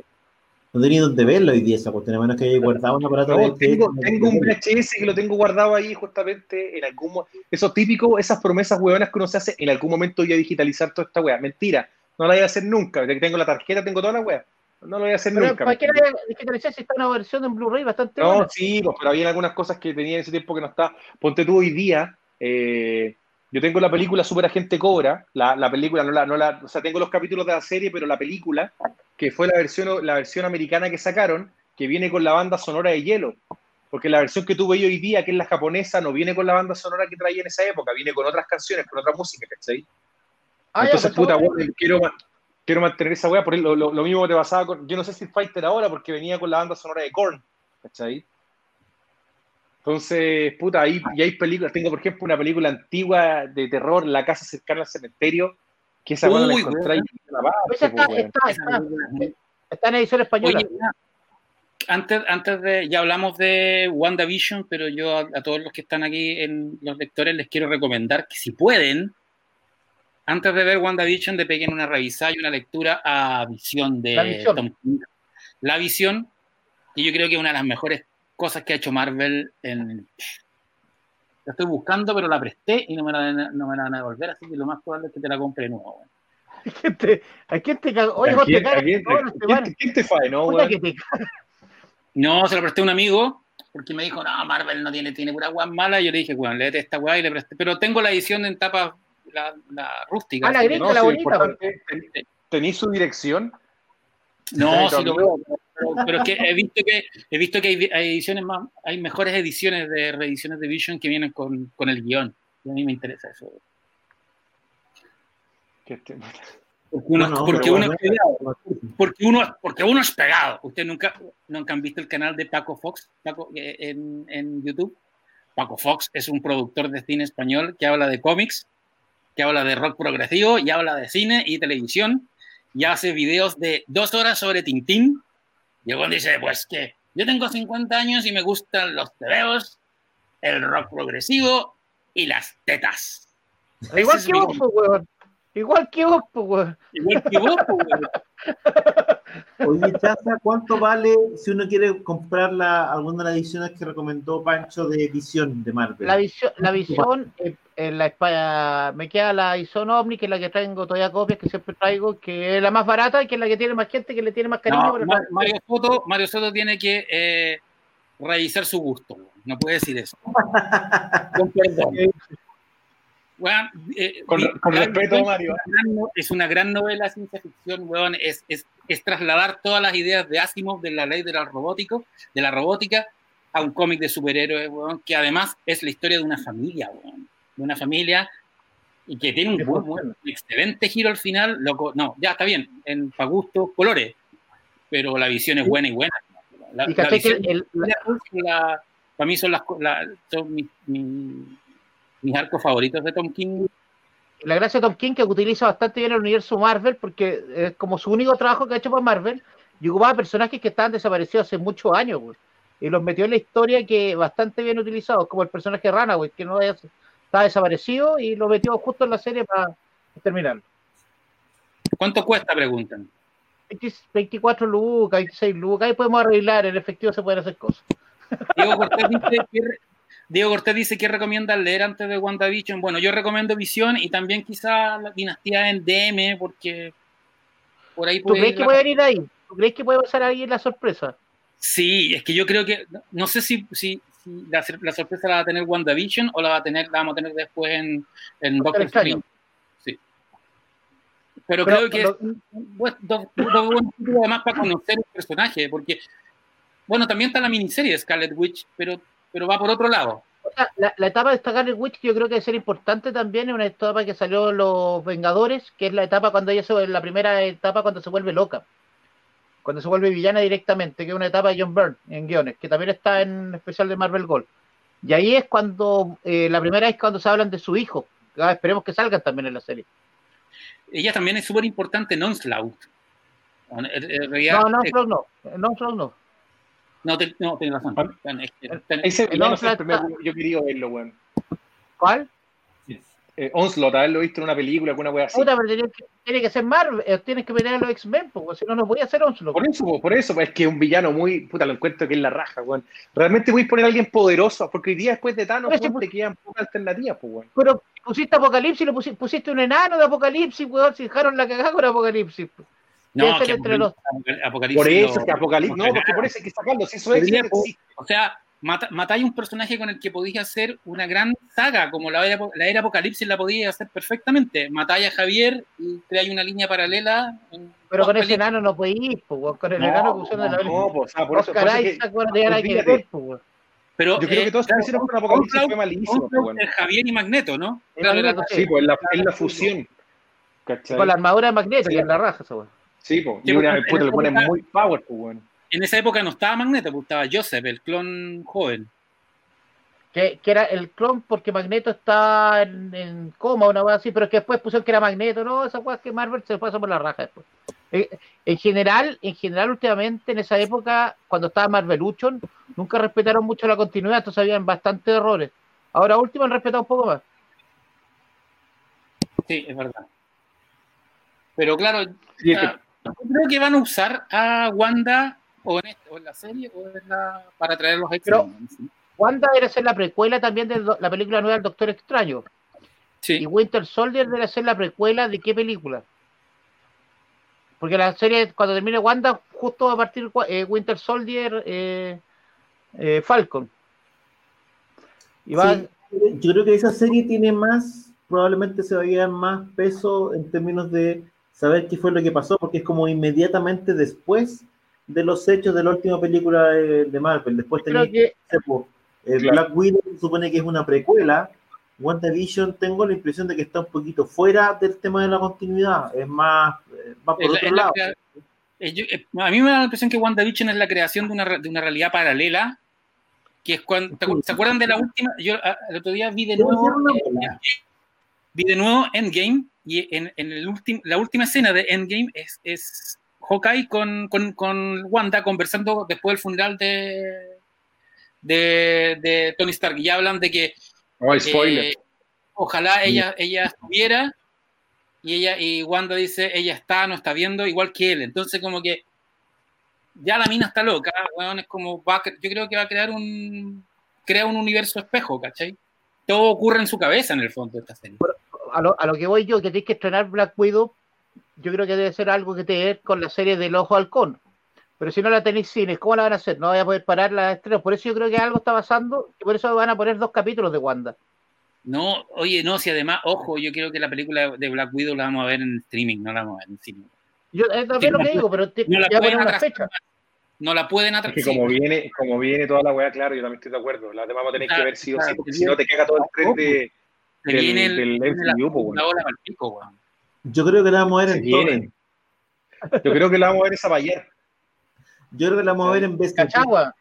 En Cachagua. Sí. No, en Cachagua la película va a ser un, un multicine. Quiero agradecer a Daniel que después de seis meses nos hizo llegar junto al ruso la este, esta historieta que salió hace mucho tiempo ya, cuando ya está Salió el 2018. ¿Te gustó, no? ¿Quién, qué qué desperdicio, Eso es lo que yo ya estaba súper comentado, lo hemos comentado ya veces acá, para que seguir comentándolo, pero qué desperdicio de dibujante, ¿cachai? Qué gran dibujante es Fabo y qué desperdicio de premisa, qué desperdicio de historieta es Three Jokers. Eso, esa, eso es lo que me pasa. Pero yo encuentro que Three Jokers parte muy bien, weón. Parte, parte con una cuestión oscura, como una serie de detectives, un Batman un Batman sórdido y va así, y de repente. Mira, la premisa, yo sin eh. ser, yo no soy un, gran guionista así de como que me gusta, oye, que se unan todas las cosas. No, para mí, yo soy más de echémosle para adelante, la historia de acción y que se cierre más o menos lógicamente. Ese es mi concepto de, de guion, ¿cachai? Eh, pero esto es, es un, un, desperdicio, ¿cachai? En términos de, de que tenía una premisa que es interesante. Podemos hablar con spoilers ya, porque ya salió hace tanto Sí. porque básicamente de lo que se trata esto es de la, premisa o la idea es que tú eres capaz de crear Jokers, ¿cachai? en el fondo, eh, si metías a cualquier personaje, cualquier persona que tenga alguna pifia a este tanque lleno de químicos, sacáis un Joker, ¿cachai? Y hay tres en estos momentos, pero dentro de la historia también en el momento meten más gente y sacan más Jokers también, ¿cachai? Y todos tienen ciertas características, la gracia es que tengan alguna pifia. Eh, y el rollo que tiene el Joker acá es crear un Joker que, que tenga sentido, ¿cachai? Que, que tenga sentido la vida de Bruce Wayne. Y aquí te dicen que el Joker sabe quién es, ¿cachai? Hay un montón de ideas que se resumen en un final súper poco satisfactorio. Hay ideas hay ideas súper buenas, ¿cachai? Que tienen que ver con este concepto del... No la leído, parece, weón. Pero, pero, pero es, es terrible en, términos de que, de que, está, está mal, mal, eh, la conclusión está mal. Hay ideas que tienen que ver también con respecto a Red Hood, ¿cachai? A cómo, eh, a las motivaciones finales de, Red Hood, ¿cachai? Y cómo su, su, su, problema al final tiene que ver con su odio a Batman, ¿cachai? Más que con, con lo que le hizo el Joker. Eh, hay Pero acá, ah, Acá te plane, aquí te plantea, yo no lo tengo ahí, pero Red Hood, es, entonces acá es Jason Todd, digamos, acá también. Sí, pues es Jason Todd, ¿cachai? El rollo es. es que, acuérdate que en algún momento también se planteó que Red Hood, el original, era el Joker, pues, Sí, pues, ¿cachai? Entonces, en la práctica, parte del, del análisis que es el Joker o de, lo que te dicen es que, oye, acá, ojo, porque en el fondo él elige ese Red Hood porque su porque de cierta manera eres un nuevo Joker también, ¿cachai? Hay un montón de ideas que están insinuadas pero que no llegan a cuajar. Yo tengo la impresión de que a lo mejor les faltaron tres libros más, porque está súper apurado el, como el desenlace. Hay ideas súper interesantes, la premisa es interesante, pero hay un montón de cuestiones que son imposibles de tragar y finalmente el, desenlace es como súper... ¿Cachai? No, no, no, no. Pero, ¿no te pasó? ¿Te, acuerdas que yo fui el primero que había leído el Three Jokers y cuando lo, lo, comentamos acá te dije, a mí lo que me pasa es que siento que, eh, Jeff, que Jeff Jones está demasiado consciente de querer hacer una obra maestra. Sí, sí. Yo quiero hacer Watson, Yo quiero hacer una, una, obra maestra y creo que la misma conciencia la tuvo también en, en Doomsday Clock. Pero en Doomsday Clock logra puntos altos. Quizá al final a mí no me gustó de Doomsday Clock, pero tiene puntos súper altos de cómo el doctor al final no es un bodio, el final, el final puede ser, no puede, puede no gustar, pero no es un bodio, ¿cachai? No, acá es como, yo no creo que sea malo Three Jokers, creo que es como, ¿eh? Es que yo creo que es una decepción muy grande en términos de, de ya una buena premisa, un dibujante increíble, porque el arte está increíble, o sea, cada viñeta es como para ampliarle y hacer la poster, Es súper, súper, eh, tiene un montón de referencias, está bien hecho, si te, ponía a fijarte en detalles, tiene un montón de detalles súper choros. No sé, por el cinturón de Batman, hoy parece que es el cinturón del Batman de, de Barton, el Batimóvil, hoy está bueno. O sea, hay un montón de cosas súper buenas, ¿cachai? Creo que la, la, la Batgirl que aparece también está súper bien perfilada, súper bien escrita, pero, pero la historia se va como desmoronando, eso me pasa a mí. Sobre todo el tercer libro. Pues digo, no sé si de repente era una historia que daba para más y y le quitaron. pues ya, está anunciada la continuación. Ahora, claro, se contradice con algunas cosas de la continuidad. O sea, por eso yo creo que, o sea, no creo. Es, es esta aventura va fuera del, del, arco principal de Batman. De hecho, el. Es que, por ejemplo, está en Black Label. Aquí, Miguel hace un punto que es súper. Pues digo, la, la, un punto, la, la, la, la, historia tiene un montón de. Porque, claro, se supone que Batman es como el super detective, ¿cachai? Entonces, uno dice, ¿cómo no vas a ver? Y al final resulta, te, bueno, no lo, no lo puede contar al final, pero, ¿cachai? Pero eh, Batman sabe mucho más de lo que suponemos que sabe, eh, y en realidad. Eh, no. Eso me pasó, que fue como. Hay un montón, como que tenéis que tragarte un montón de cosas para aceptar la historia, ¿cachai? tiene cosas que me parecen choras, me parece que, como digo, el, arte está súper bueno, tiene un montón de ideas buenas, ¿cachai? Pero me parece que esas ideas buenas quedan bajo una, un desarrollo que está charcha, y está, y el, final sobre todo no, no sé, eso me, pasó que sentí que, merecía mucho, mucho más el, el desarrollo de, una buena idea, de un buen concepto, ¿cachai? Pero que no, y, de varias buenas ideas que hay dentro, eh, que, pero que no, no, no, terminan de cuajar y ya al ser final ya la cuestión como que ya no se desinfla mucho. Eso me pasó a mí por lo menos. Oye, em, aquí Moisés Villa pregunta, hablen de Keaton como el Batman oficial. Yo no caché eso, o sea, ¿qué, ahora Keaton es Batman oficial dentro del DCU? No, no. O sea, hubo un rumor, pero lo desmintieron ahí, Moisés, lamentablemente. Ya está confirmado que va a salir a eh, va a salir en la película de Flash, pero no hay una confirmación de que efectivamente él vaya a ser el. Como te digo, fue un rumor que salió en distintos medios, pero después rápidamente, incluso el mismo agente de Kiron dijo: Mira, efectivamente tiene un contrato para aparecer en una película, eh, pero, pero es eso el alcance del personaje. Nadie sabe lo que vaya a pasar después cuando haga la película de Flash pero, pero el día de hoy por lo menos se sabe de que va a salir Ben Affleck como Batman y que va a estar Michael Keaton, que podemos creer que es Batman. Yo pienso que de repente puede ser Batman, eh, ¿cómo se llama el papá de, ¿cómo se llama? Thomas Wayne, ¿cachai? Podría ser perfectamente Flashpoint, ¿cachai? yo lo que sé que está Ray Fisher se fue cortina, ese sí que ya no vuelve. No, es que todo lo que ha pasado con Ray Fisher ha sido ya, pero weón, o sea, ya esto es un chiste, poco me entendí. No, no, hay, no hay tipo de Warner que el weón no le esté. No, este weón es un desgraciado también, weón. Me sacó el confort del baño, me hizo la gran, ¿cómo se llama? Eleven. ¿Me entendí? No, pues weón, o sea, eh, es terrible ya la cuestión.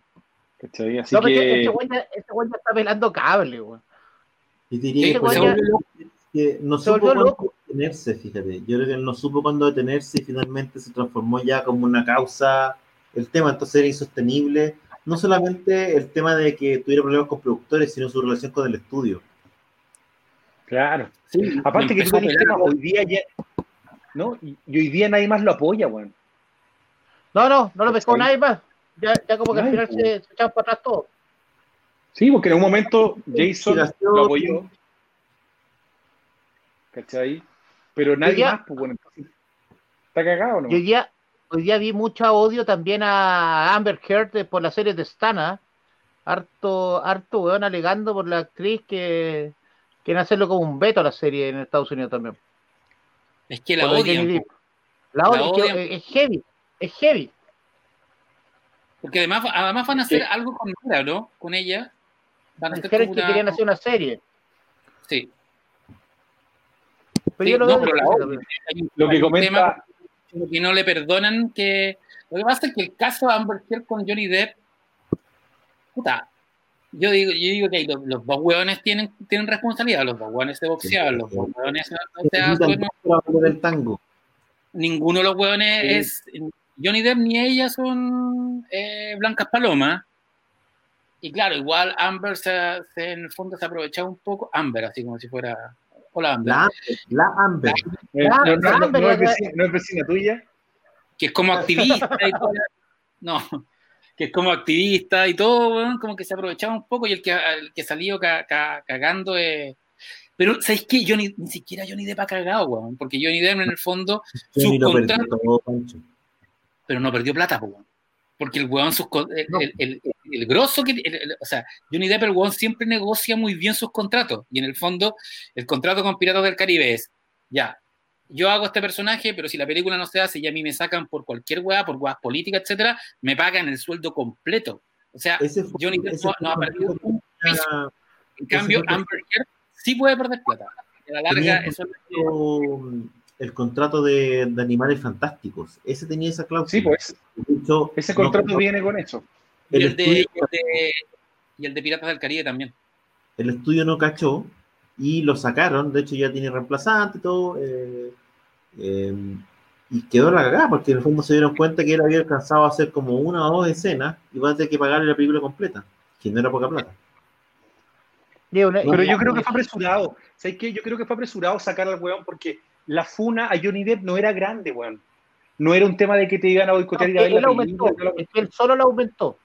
Johnny Depp porque el lo que hizo fue, eh, él fue lo que, lo que hizo este weón fue apelar en, en, en, ¿cómo se llama? En Londres a las sentencias que hubo y, y, avanzó, avanzó con eso, ¿cachai? Pero pero yo no vi una funa en, así que tú digas, oye, weón, ¿sabes qué? No, no, no, Los weones empezaron a, mostrar audios, pues weón, ya, weón, o sea, en el fondo. No, no, la foto de la cama la encuentro maravillosa. No se trata solamente de una, si lo que pasa es que lo que hizo Johnny Depp, que fue por, por, por limpiar su nombre, él demanda, él demanda en la corte inglesa a, las publicaciones, por lo que sea. y al hacer eso, básicamente fue un disparo en la pata, porque hay un montón de cosas que o la gente no sabía, o se había olvidado, o no le había importado. Ahora, es que, porque en, este, en, todos sus problemas, todas sus adicciones, y se supo un montón de cuestiones que no se sabía. Y en ese escenario, en el escenario en que la corte falla en contra de él, de cierta manera el estudio se ve obligado a sacarlo de una película que está destinada para un público infanto-juvenil, si tú querés, ¿cachai? Y donde obviamente el tipo tenía una imagen destrozada. Entonces, en la práctica, el estudio también estaba medio amarrado, no podían mantenerlo en pantalla, ¿cachai? Ahora, no deja de ser curioso e, que en, esta época de Me Too y de Amiga Yo Te Creo, Amber Heard tenga tan poco apoyo. Bueno, es heavy, la, la odio. Bueno. Los antecedentes contra Amber Heard también son graves. Por eso, cuando tú, Pancho, decís, oye, aquí los dos, ninguno, efectivamente, pues ninguno de los dos es una blanca paloma. pero, pero, Amber Heard. Aparte que ella tenía antecedentes anteriores también. Acuérdate que es, es como voz del movimiento Me Too y además del, del, de las actrices sexuales. Es como, es como, es como un personaje que tiene una, una imagen política, políticamente, política, slash, políticamente súper correcta. Y que en esta época. Eh, mira tú, temas con otras minas. todo el mundo debería estar con ella. Y no la. ni las minas tienen, weón. No, porque esta mina tuvo, tuvo denuncias de otras minas que anduvieron con ella antes de que esta mina la foxeaba, ¿cachai? Entonces también, eh, acuérdate que ella puta, siempre ha dicho que es bisexual, en el fondo que ha tenido parejas mujeres y hombres, y cuando tuvo parejas mujeres también tuvo atados con las minas. Entonces no es como, claro, tú decís, va para todas partes, pero las dos partes donde estaba ha tenido atados, ¿cachai? Además, eh, Johnny Depp es un tipo que tiene buena imagen en teoría en la industria y, y, tiene mucha gente dispuesta a hablar bien de él. Entonces también eso generó un ambiente medio complejo contra ella. Ahora, hay que ver qué va a pasar. Hasta ahora ella no ha tenido ninguna repercusión en la carrera, Johnny Depp sí, Johnny Depp en el fondo tiene contratos cancelados y obviamente no puede, no va a poder trabajar con, con compañías o con estudios como Disney que tienen un enfoque más, un enfoque más bien familiar, porque hoy día su imagen está súper dañada. Bueno, pero lo están, esta serie estaba terminada hace rato, esta serie la demoraron en estrenar por, por, la, por la pandemia, pero esta serie, ella de, porque en el fondo es un personaje súper secundario, no es tan importante como va a estar, estar sacando la serie. Eh, pero el odio es muy grande. Después de Aquaman, y en Aquaman estaban, su, lo, estaban sus puntos súper altos. Pues, después, es que yo creo que pegó la carrera, eh, lo que hablamos, yo creo que Fischer, olvídate, ese weón no lo va a contratar nadie, weón. Es que no se cable. Se inmoló y no supo cuándo parar, porque en la práctica él hizo su denuncia, perfecto, hubo una investigación, esto, hizo, esto es una investigación y, sancionamos. Ya, bueno, ¿qué más? Pues, Pero él está desaparecido. Más allá, ¿cachai? Y seguido con el, con el tema como con un cuento, no sé qué esperaba Ray Fisher que pasara. Parece que esperaba que sacaran a los gerentes o que hubiera una cuestión. Tamaya, Tomaya, Tomoya, Tamaya, Tomoya. Jamada. Jamada, jamada, jamada. Ese le tiene, tiene odio. Pero ahora, ahora le agarró Dios Camada porque supuestamente él es el presidente de DC Films. Pero antes, cuando hace la denuncia original, la denuncia original siempre fue contra ellos eh, contra. ¿Cómo se llama? John. Y me dice, y, pero, Aquí no hay nadie ¿Eh? cortado porque la gente se. No, no, no, lo quisimos sacar porque es un programa políticamente correcto y el guano ha hecho mucha chucha. No, claro, no lo recibimos cuando quiera venir todos en realidad. No hay nadie cortado acá. Para que la gente lo piense. sí, pero lo que te decía, eh, el, tema de Fischer fue justamente que él salió hablando de gente eh, sin aportar mucha evidencia de nada, punto, aparte de un relato de él.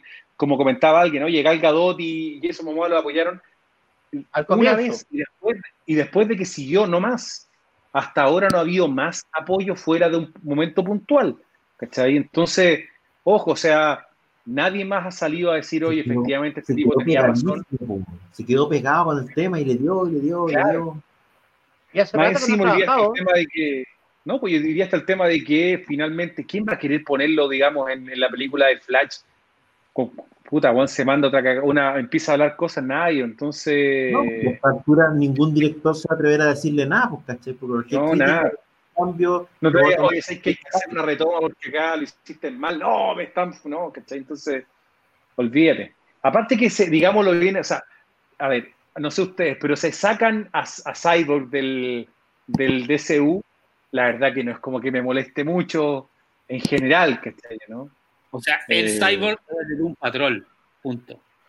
No, pero, pero en la película de Snyder, el cyborg tenía un papel bastante grande que era el que estaba cortado, que yo creo que en la película Zack Snyder Cut que va a sacar HBO Max va a tener un papel bastante más grande del que tenía el cine. No sé cómo será. Se supone que en el guion original él es la caja, po. es como eh, tiene una básicamente tiene una relación directa con la caja madre y que termina siendo de Cyborg el personaje no sé si el más importante de la JL de, de, de, de Y está su origen. En la, en, la, en, la, en la, película original, que hay escenas, salía las escenas de jugando fútbol americano, que era la adaptación casi directa del cómic de Jeff Jones. Puta, pero de nuevo, o sea, no es un personaje. A ver, yo no sé si. Cyborg no es el Iron Man de la No, Cyborg es un personaje de los Titan que dice Bulla en la serie animada, que el personaje de la serie animada me encanta pero desde ahí decir que un personaje principal de la Liga de la Justicia nunca fue. Eso fue una guada del guion de Jeff Jones para relanzar la nueva 52, nada más. Cyber es un personaje que no le importa a nadie. Pero también estuvo en los Outsiders. ¿no? no, es un personaje de, de los titanes, lo creó George Pérez en, puta, hace, en los años 80. Y Jeff Jones, porque necesitaba poner un personaje de color en la serie nueva de la Liga de la Justicia Nueva 52. Una, porque a Jim Lee le gustaba más encima. Es una weá como que Jim Lee le pidió poner a Cyborg en vez del detective marciano. y esa fue la estupidez de, de los nuevos 52. El traje de los 80 era horroroso, con un afro y como poco menos que usaba un, un, un, peto, un peto metálico. Peto y, una, y, un calzón, y un calzón como apretado. Calzón así como, chino. Calzón sí. chino, no, no, no, era horrible. El, A ver, búsquelo ahí, eso, búsquelo, pues muestre, Danielito. Usted tiene, mire, esa biblioteca esa, esa tremenda biblioteca ahí que tiene una cantidad de información que podríamos ocupar. Puta, tenía Esa, Daniel. ¿Qué? Hay que decir que esa biblioteca está en tu. Eh, es en la habitación de Daniel, no está en la tienda. Efectivamente. Para que la gente sepa, esa, esa es su habitación. Él está sentado en la cama en este momento. No, no estoy sentado, si la Puta, ¿dónde está la weá? Duerme con los libros abrazados y después los vende. Claro. Piensa que Daniel tiene la Algunos pueden venir, algunos si vienen con páginas pegadas eh, porque son especiales. Ya, hombre. hombre. ¿Cuál el doble eso? ¿Al terremoto no se te cayó todo eso encima? No, no son revistas especiales. Están pegadas con el grupo. La norma antisísmica, Daniel. Claro, tiene una norma no, particular. Que en general, por el terremoto del 2010 no estaba abierto Marín pero la del centro se me cayó la lámpara de linterna verde y se me rompió un poquito, es lo único que pasó. Ah, estoy cagado, no podí. Para mostrar. Puta la weá, weón, este weón. Es que es tan inútil el personaje que no sale ni en los números, weón. No pasa nada. Es un personaje de mierda. Claudio, te llegó el de Demetrio Baúl también, ¿no? Qué, qué joya es, weón. Me llegó esto. Arthur Gordon Pym de Nantucket. Es una tremenda pega que hizo Demetrio. Hay que decir que probablemente debe ser uno de los, no sé si será uno de los grandes estrenos de este año. Y ahí está, con la firma además personalizada. Es una super buena, es un libro grande además, ¿cachai? Es, es, bien extenso, son como 150 páginas, si no me equivoco, algo así, 156 páginas de una historia de aventura bien clásica con todos los elementos de Poe que, que, básicamente para la gente que no lo conoce es como leer Lovecraft al final, ¿cachai? Eh, pero en un concepto permitido dentro de un concepto de aventura antigua, ¿cachai? Como tipo, eh, no sé, como de búsqueda del tesoro. Y es una de estas típicas aventuras donde a los personajes les pasan cosas que cada vez van siendo, que parten súper tradicionales, ¿cachai? Como un motín en un barco, hasta ya ir progresando, progresivamente se pone cada vez más rara. Sí, y la, la obra original de, de Edgar Allan Poe, de Arthur Gordon Pym, no tiene final, pues. esa es la gracia que tiene. Y Demetrio le hizo un final. A la Así obra, es, una coda acá, además. Así que es una, es una obra que vale la pena que tengan, que la revisen. No sé cuánto está esto, Daniel, en, tu... 14 luquitas. 14 luquitas. Oye, por si acaso, Demetrio para cada dedicatoria se muere una hora, weón. Así que no, es chiste porque lo, lo cronometré ese día, weón. No, no, no. Yo creo que una de las mejores, una de las mejores novelas gráficas chilenas que ha salido en mucho tiempo, weón. Y hay que decir además que, que, que, se la juegue Planeta por sacar este tipo de material, por material de esta calidad, de esta extensión, en un año como este o en estos, en estos periodos, ¿cachai? Yo encuentro que, también vale la pena apoyarlo. Así que yo les recomiendo que lo, que lo compren. Lo van a pasar bien. En la práctica, una historia que está muy bien contada, que está muy bien dibujada, también está muy bien narrada. Quería que Demetrio narra muy bien y vale la pena, es entretenido, muy entretenido de, leer, así que aunque si conocen la obra no, da lo mismo, pueden eh, disfrutarla de todas maneras. Yo lo recomiendo muchísimo. Vayan a Chazam a comprarla ahora, el lunes. Está abierto mañana las tiendas.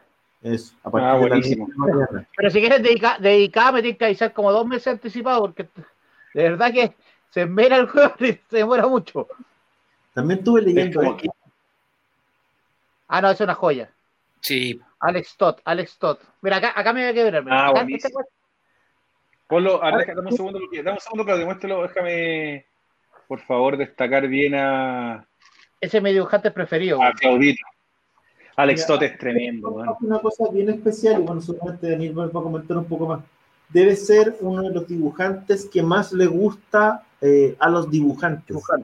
Es un tipo que, que es como maestro de maestros que probablemente no tiene una gran obra, ¿cachai? No tiene como la, la obra que pegó así, porque él eh, trabajó en cómics, eh, no solamente en esto, también trabajó, eh, la gente que le gusta más este tipo de cómics, trabajó en El Zorro, ¿cachai? Su Zorro es maravilloso. Y un dibujante que además de ser muy elegante, descubrió como una, un estilo de dibujo que es bien sintético. Alex Todd tiene para, los que no nos conocen, o sea, todo el mundo de nuestra generación probablemente conoce a Alex sin saberlo. Alex Todd eh, eh, se dedicó, aparte de la historieta, y después de la historieta, tuvo mucho tiempo dedicado a la animación.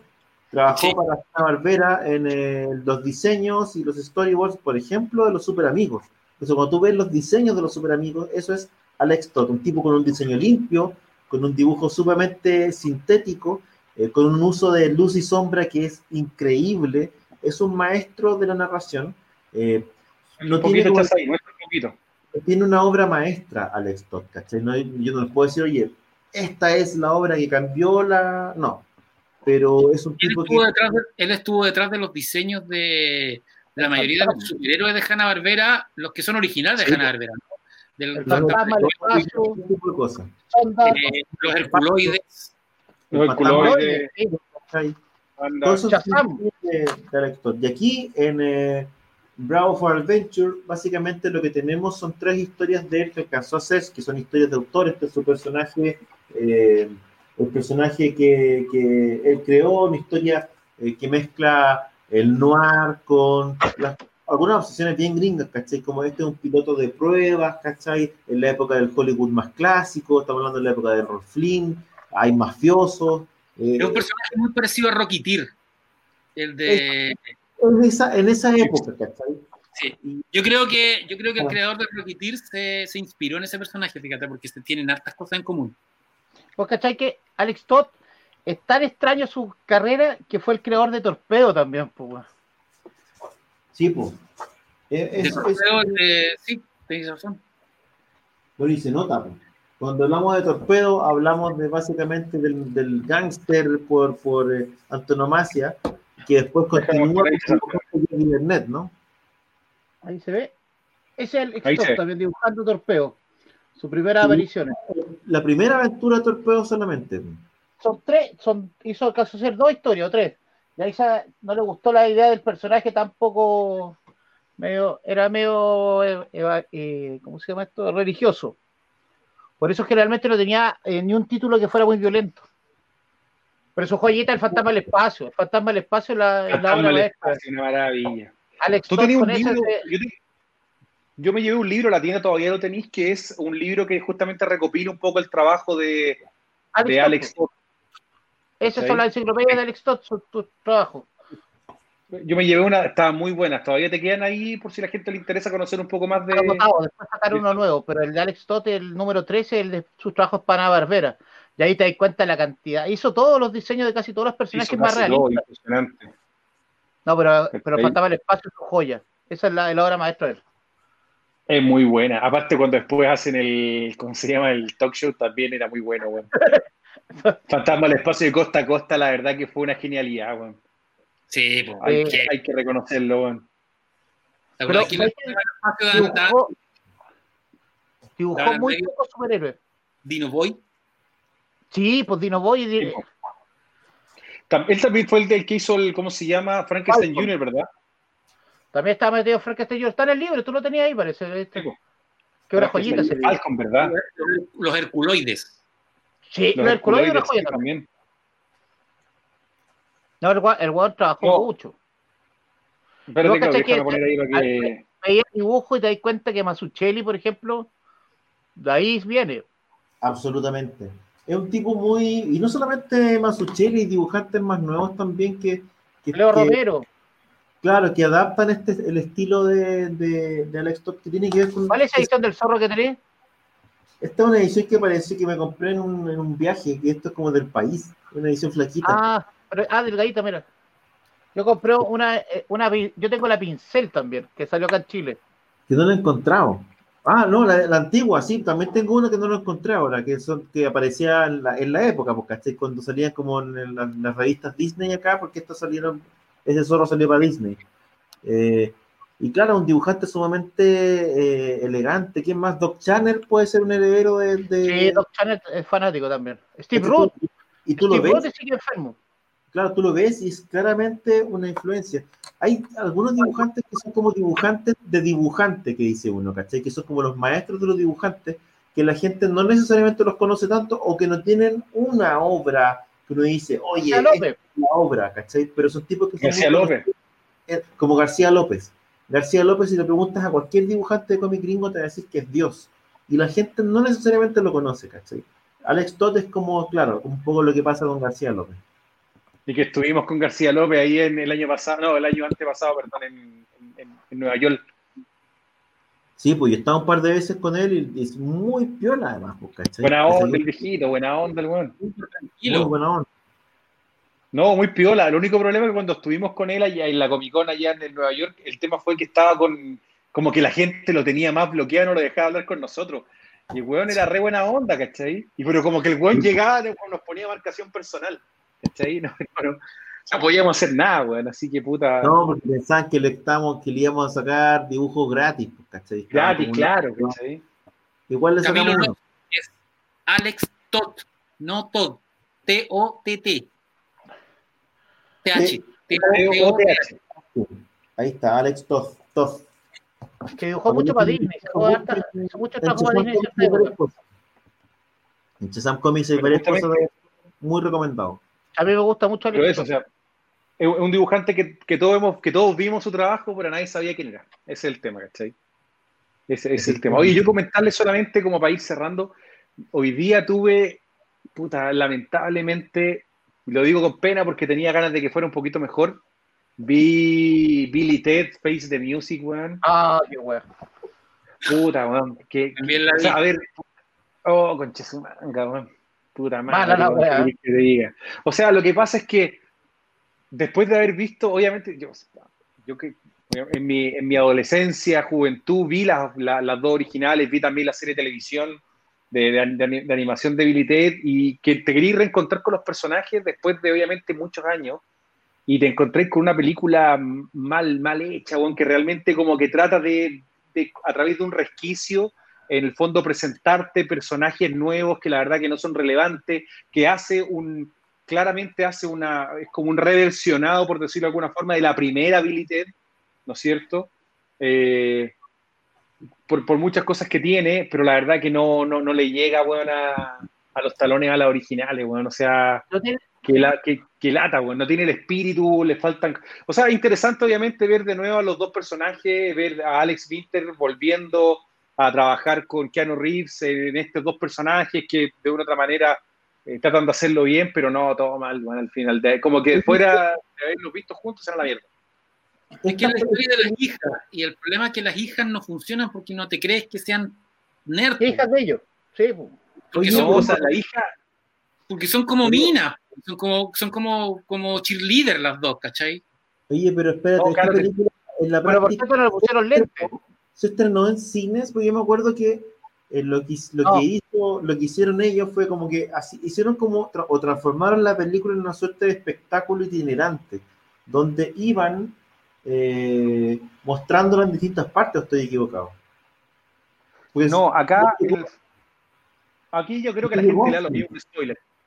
La película en el fondo no se estrenó en cine, por lo que solamente se estrenó en algunas plataformas. Llegó ahora hace poco, a la gente ya la puede haber visto antes, pero digamos oficialmente llegó hace muy poco, pero llegó ayer, antes de ayer, no recuerdo cuánto, de plataformas digitales.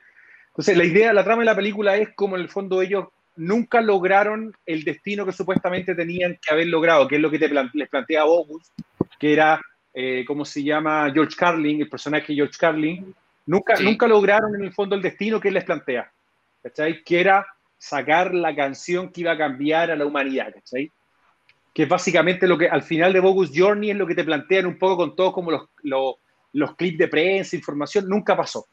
¿cachai? Y todavía están ellos buscando poder lograr eso, hasta que en el fondo los llaman de vuelta al futuro y les dicen, ¿sabéis que si no lo hacen en tanto tiempo, va a quedar la cagada? ¿Cachai? Entonces los gallos, en lugar de tratar de componer la canción, la película trata de que ellos van hacia adelante a juntarse con ellos mismos para poder robarse la canción. Y mientras tanto, las hijas, para ayudarlos, hacen exactamente lo mismo que ellos hicieron en la primera película, ¿cachai? Que era ir a robarse personajes históricos para que lo ayudaran en el trabajo, pero ellos van a robarse músicos, grandes músicos de la historia, para que en el fondo sean parte de la banda de Billy ¿cachai? Entonces, mientras tanto tenía el tema de la familia, de, la, de, la, de las esposas y que en el fondo supuestamente los dejaron, pero la verdad que no funciona mucho la película en ese sentido porque tratan de cambiar el tema con respecto a quiénes son eh, Logan y Preston, ¿cachai? Que te plantean, oye, no, los que salvaban al mundo eran Logan y Preston, no Wild Stallions, que si tú veías Bogus Journey, siempre el tema era Wild Stallions eran los que salvaban al mundo, no Preston y Logan, ¿cachai? Que en el fondo es como decirte, puta, Preston y Logan puede ser cualquier Preston y Logan, finalmente no eran ellos, sino que eran las hijas, entonces, ojo, ya spoiler, ya pasó cerrado la película. Em, entonces, la verdad es que no llena, como que no te, no te, como que tú decís, puta, no, esto está forzado, no, no tiene sentido, ¿cachai? Hay, una, hay un tema igual nostálgico, sobre todo al principio de la película, cuando te muestran la, la, cabina telefónica y aparece como un holograma de George Carlin, que ya, ya falleció, que era entre puta, que es como, como puta ya piola de ver y toda la cuestión. Pero acá justamente lo que comenta, por ejemplo, Luca acá, que es cuando tratan de traer nuevos estos personajes que tuviste antes, como J.J. Silent Bob o en el caso de Billy Ted, de una otra forma no funciona, como que se nota que, que, ya no, no, no es la época para ese tipo de personajes. Sobre todo porque se ven agotados, se ven viejos, ya no, no, la verdad que no pegan mucho en el papel. Por ejemplo, puta, si vieron J.J. Silent Bob, la verdad que haber visto a Jay en la película, cuando tú cacháis que el weón no tenía los dientes, pues weón, de verdad que el tema era, era, era penca verlo. daba pena Daba pena ver a Jason, a Jason Mew, creo que el, el actor, ¿cachai? Bueno, daba, de verdad, daba pena verlo, ¿cachai? Acá no es tanto. No, porque el buen era, puta, se pegaba en la pera, el buen era tan drogadicto, ¿cachai? Que igual que Charlie, igual que otros, igual que, ¿cómo se llama esta calle a la que salía de las películas American Pie? Se, te cae, se le caen los dientes, pues, Se le recoge la encía, se le caen los dientes, pues, La Tara Reid, hay un, puta, hay un video de la Tara Reid, si la gente no lo ha visto, que en un carrete se le cae un diente a la buena. A Charlie Chin le pasó exactamente lo mismo, por eso después tenía dientes de oro. El otro día estuvimos con unos amigos de Daniel que comentaron que a alguien se le cayó un diente también. Justamente, con un amigo de Daniel, yo, suponemos que es por otra cosa, Daniel, ¿no es cierto? No, no, no, no, es que ese juego le gusta. No, no voy a decir tampoco lo que le gusta. No, dije. Oh, Esto ganas una lucas extra. No te metas ahí. Pero la verdad que independiente, o sea, weón, es, era un poco penoso verlo, ¿cachai? De una otra forma. Acá no era penoso ver a Keanu Reeves y a, pero Alex Winter, pero sí se notaban. Jace lo habían operado de un ataque cardíaco y estaba flaco también, pues. Entonces era pues, el flaco y el gordo y eran los dos flacos, pues. Por eso digo, tú, o sea, en el caso de Silent Bob, en el caso de Jay Smith, claro, él tuvo el infarto, se ve flaco. O sea, de verdad como que pierde la esencia en Jay Silent Bob. Y acá, en el caso de Ted, no es tan duro en ese sentido, porque igual Alex Winter está un poco más gordo, pero tampoco una cosa terrible. Parece eh, Pero, pero, la única parte buena que encontré es cuando van, a la, van al futuro de ellos, están en prisión y aparecen los hueones como maceteados. ¿sí? Pero, pero fuera de eso, la verdad que es un poco triste ver la película después de, tanto tiempo, como que no, creo que no debieron haber hecho nada. Creo que hubiese sido mejor dejar Bogus Journey como la última y chao. ¿Sabéis lo que, lo que yo rescato de la película? Que dan ganas de ver las, primeras. Sí, es que eso, te dieron, te daban ganas de verla. Y la serie de animación, que no era, la idea no era mala, igual hubo temas ahí porque hicieron recasting y un montón de cosas para poder hacer la serie, pero las películas eran entretenidas, pues, bueno, ¿cachai? Tenían buena banda sonora, aparte Aparte que es que el tema, creo que el tema de la guitarra en ese, se la hacía Steve Bay en ese momento, si mal no recuerdo, en las películas anteriores. ¿Cachai? ¿Cachai? Claro, la guitarra en el aire, puta. Entonces, bueno, te dan ganas de volver a ver las películas anteriores y tú decís, ¿para qué? Como lo único que tú pensáis es decir, puta, que lata que estén tratando de volver a traer desesperadamente a personajes viejos de vuelta, ¿cachai? Es como que, chucha, imagínate, hicieran hoy día el chavo con, con el bueno antes de morir, ¿cachai? Con Chespirito antes de morir, es una wea así. la, última temporada, del chavo, eh, en la serie de Chespirito, pues, Chespirito estaba viejo. De hecho, si tú veías el chavo, en un momento él dejaba de ser el chavo, porque ya veía el chavo llorando y era como, pe, pe, pe, pe, ¿cachai? Estaba viejo, pues. Hablaba como Popeye sabéis que él mismo dice, sabéis que ya no estoy en condiciones de, seguir haciendo el chavo, y la serie de espíritu sigue, pero lo que hacía él era el chapulín y hacía de chompiras. El chompiras. hacía el, y ahí meten, ahí es donde meten el personaje la chimoltrufia, etcétera, ¿cachai? Porque en el fondo él se da cuenta que la, que la vecindad con el chavo tan viejo no aguanta. Hay como, hubo como una conciencia este espíritu de decir, ¿sabéis que no? se ve mal, se ve patético, salgamos de ahí, ¿cachai? Pero claro, Hollywood tiene otras necesidades hoy día y, ahí, y, la nostalgia paga. La nostalgia paga. Este paquete sí, pagando de vuelta. Pero si tú lo pensáis, Billy Ted, es producida por, por Steven Soderbergh, weón. ¿Cachai? Entonces, weón, o sea, Billy Ted es producida en parte, está metido Steven Soderbergh, ¿cachai? Como productor de la película, o sea, claramente hay un, hay un interés comercial ahí detrás, ¿cachai? Eh, y que una lata en el fondo que lo hayan traído de esta forma. A lo mejor, yo no digo que no lo hubiesen hecho, a lo mejor podrían haber hecho otro tipo de película, ¿entendí? Pero en el fondo yo no entendía si es que ellos querían presentar como las nuevas Billy Ted por introducir a las hijas, ¿cachai? Porque la verdad es que eso es lo que nunca te queda claro. ¿Me, me entendí o no? Porque finalmente el arco de las hijas, weón, es como, es como puta, toda la escena del casino, weón, de, ¿Cómo se llama? De las Como que, lo que sacar, Hay que ver cuándo nos retiramos nosotros. ¿Cuándo será el momento en que uno dice, ¿sabéis que retirémonos, weón? Yo me he hecho esa pregunta, weón. O sea, yo, yo no sé ustedes, pero yo me he hecho esa pregunta. decir, ¿hasta cuándo vamos a seguir haciendo un Somos Legión, weón? Decir unos, unos weones ya medio para la cagada, weón, ¿cachai? Ojalá que todos lo ya estamos. No, pero ¿hasta cuándo? ¿Cuándo le, ponemos, ¿Cuándo le ponemos libre a esta weá, cachai?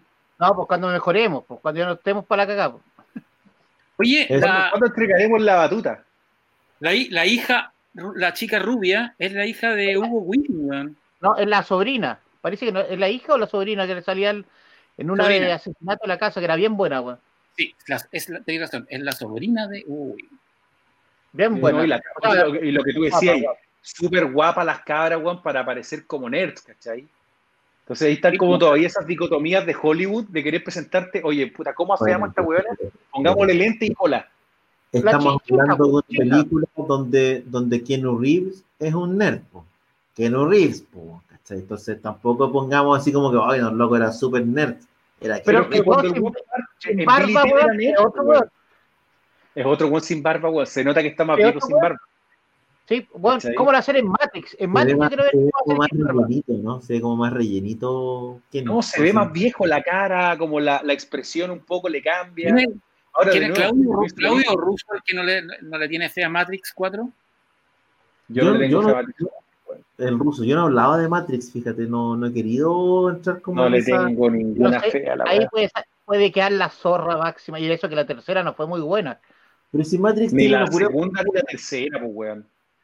Espérate, espérate. Matrix tiene una película buena.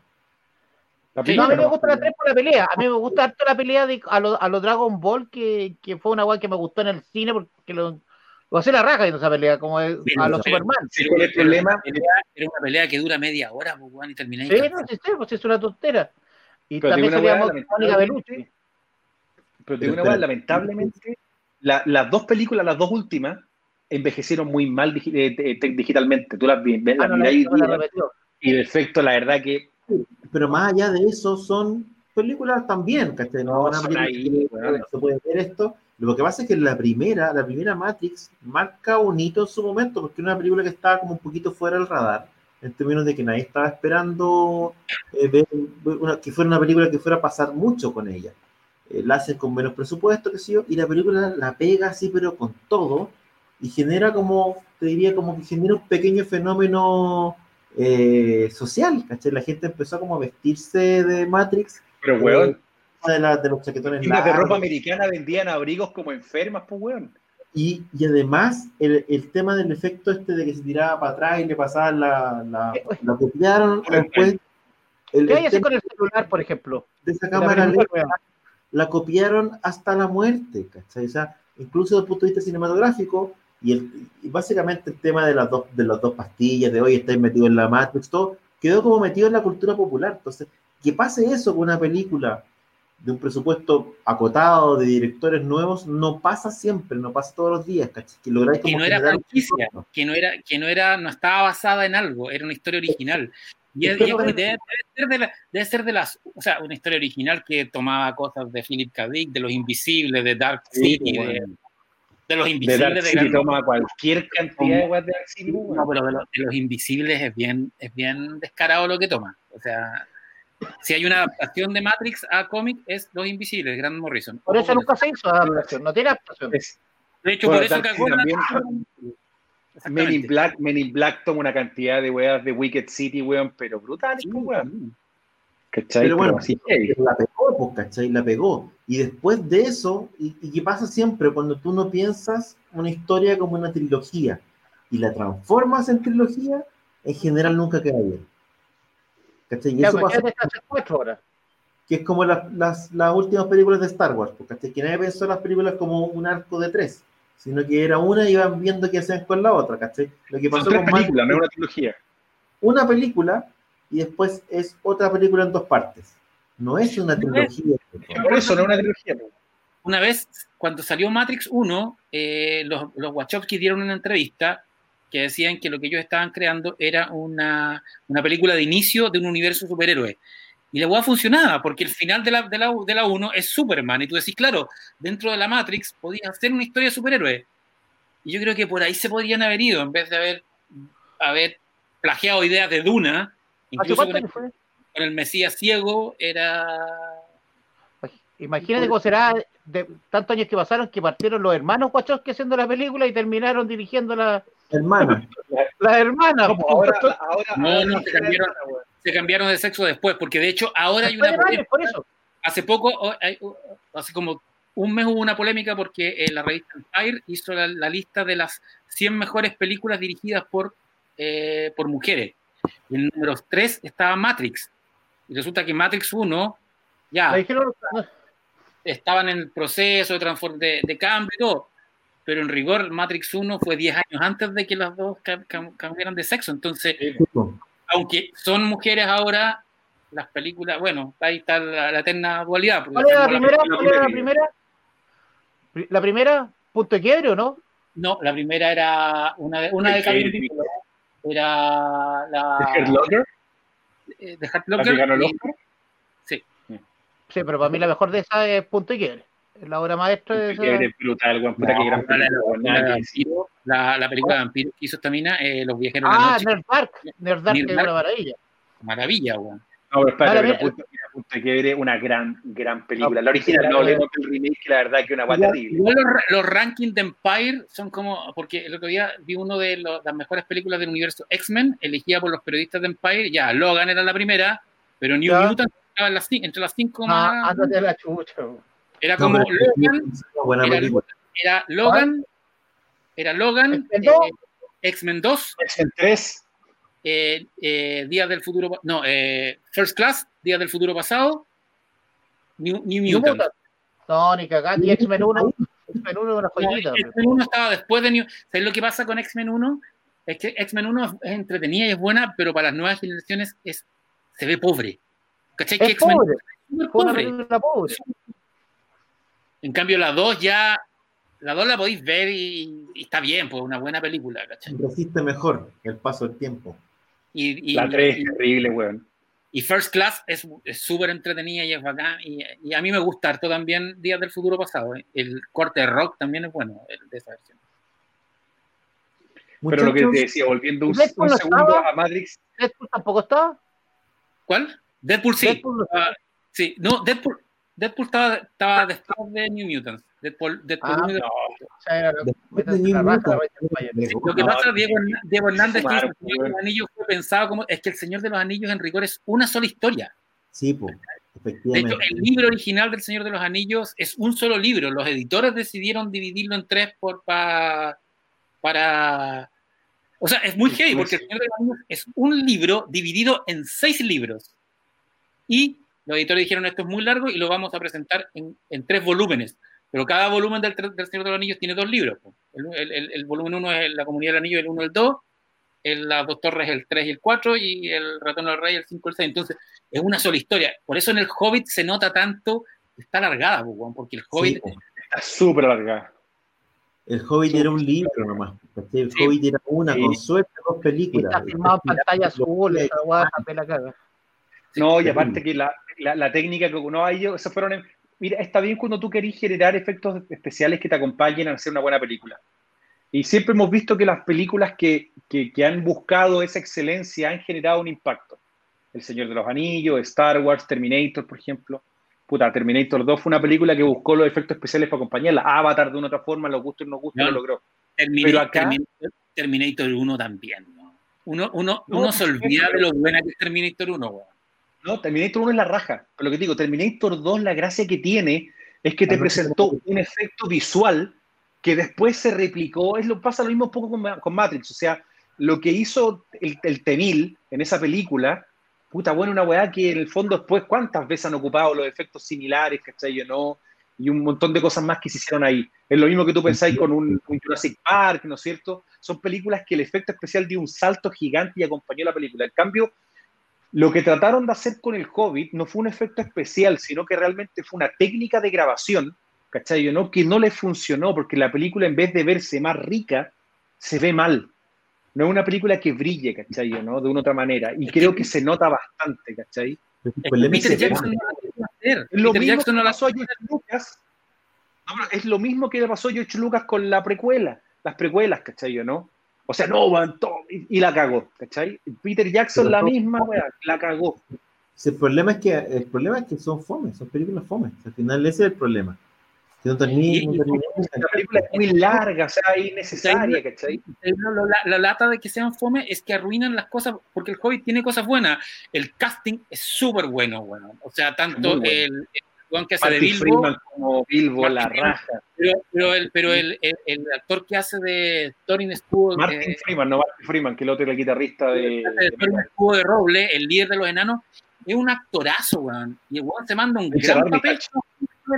Pero la verdad, como que. Uh, Metiste no, este personaje. Ocupaste personajes que no existían. Claro, a, a, la elfa para darle. o sea, ya, ya metí un enano mino así, ya, Aquí, bueno, ya, está bien. Si igual, igual yo, yo entiendo que las adaptaciones tienen que ser masivas y la historia de amor. Pero, meter el enano galán, así como el hobbit galán, es como. No, el enano galán sí, la verdad que la, y le metieron a Evangeline Lilly como un personaje que no existía. Con la elfa. Y pusiste al otro que salía en el Señor de la Nieve que tampoco servía para nada tampoco. Claro, era como un, ah, Orlando Bloom, pues si no, ¿para qué lo pusiste? No, pues, por eso, y Orlando Bloom no, y el Orlando Bloom no salía. Ahora, yo siempre he tenido, yo nunca, yo no he visto las versiones extendidas del Hobbit. No sé si alguien las vio. Yo las vi. Puta, si ya era larga normal, ¿cómo será extendida? Son escenas, muy puntuales, chicas, weón. Como que en la primera es como más viaje, más diálogo y más canciones. En la segunda son más escenas del dragón, de Smaug. ¿Y sabéis que los, los que tienen esas escenas? Que se nota que no están terminadas. Ah, se nota que no están terminadas y, y tú decís, weón, esta weá la hicieron después. Si no te ¿La compraste 4K? No, no, la bajé en, Apple TV. Porque 4, 4K es terrible.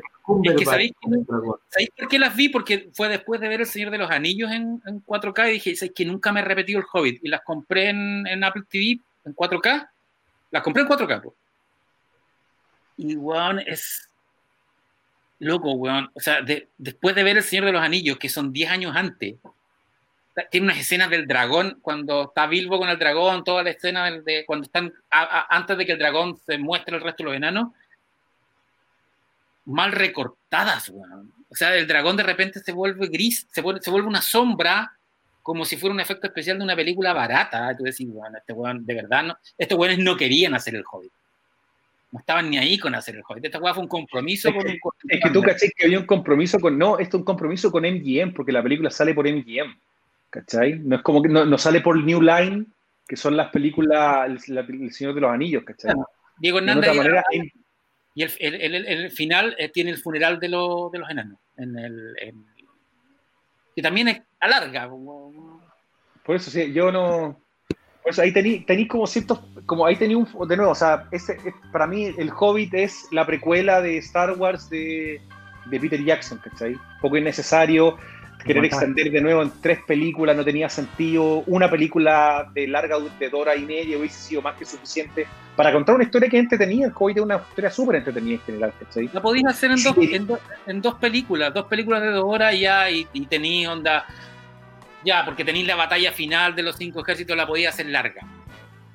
Y la Guada del Dragón en la primera y la otra en la batalla pero, la verdad es que la, última batalla encuentro que resiste menos que las batallas de. Ponte tú, si tú la batalla de. ¿Cómo se llama? De Helm's Deep en, las dos torres, se ve mucho mejor que la esa batalla. esa batalla es una obra de arte, po. Esa batalla es una. desde, desde, desde, cómo está hecha hasta los diálogos en esa batalla. O sea, no es que el Señor de los Anillos, es una, una maravilla. O sea. Muchachos. Por eso digo que aguanta bien, ¿me entendí? Oye, eh, ¿qué les parece si dejamos esta sesión, hasta acá, antes de que la cosa ya se nos vaya a las manos? Los invito a que nos juntemos el otro domingo a las 22 horas a comentar eh, el estreno de WandaVision, que seguramente va a ser la noticia de la semana. ¿Qué les parece? Sí. Vamos a invitar a Elizabeth Olsen a quien nos acompañe. La voy a tener aquí al lado. Exactamente, como invitada especial, desde la casa de Pancho, tomando té. Llegara, ¿Ah? Muchachos. Pues, que vecina. Eso. También. Oye, eh, nada, pues muchas gracias a la gente que, que, nos acompañó hoy día, que nos acompaña siempre. Muchas gracias también a la gente que nos escucha en nuestra versión podcast y que nos mantiene ahí en lo alto, entre los 30 más escuchados de Chile normalmente. Toneladas de gracias a todos. Muchas gracias Ruso, muchas gracias Pancho, muchas gracias Daniel. Y nos estamos viendo el otro domingo a las 22 horas, como siempre, para un nuevo programa de Somos Legión, el Gopchu que le gusta a la gente. Chao. Hola amigos. En el programa de hoy aprendimos que no hay nada mejor que reunirnos un rato a conversar de cine, televisión, cómics y las cosas que más nos gustan, especialmente en los momentos más difíciles. Los esperamos en un próximo capítulo de Somos Legión, para más risas, sana alegría y entretención. Y recuerda que por el poder de Grayskull. Tú también tienes el poder. Hasta la próxima.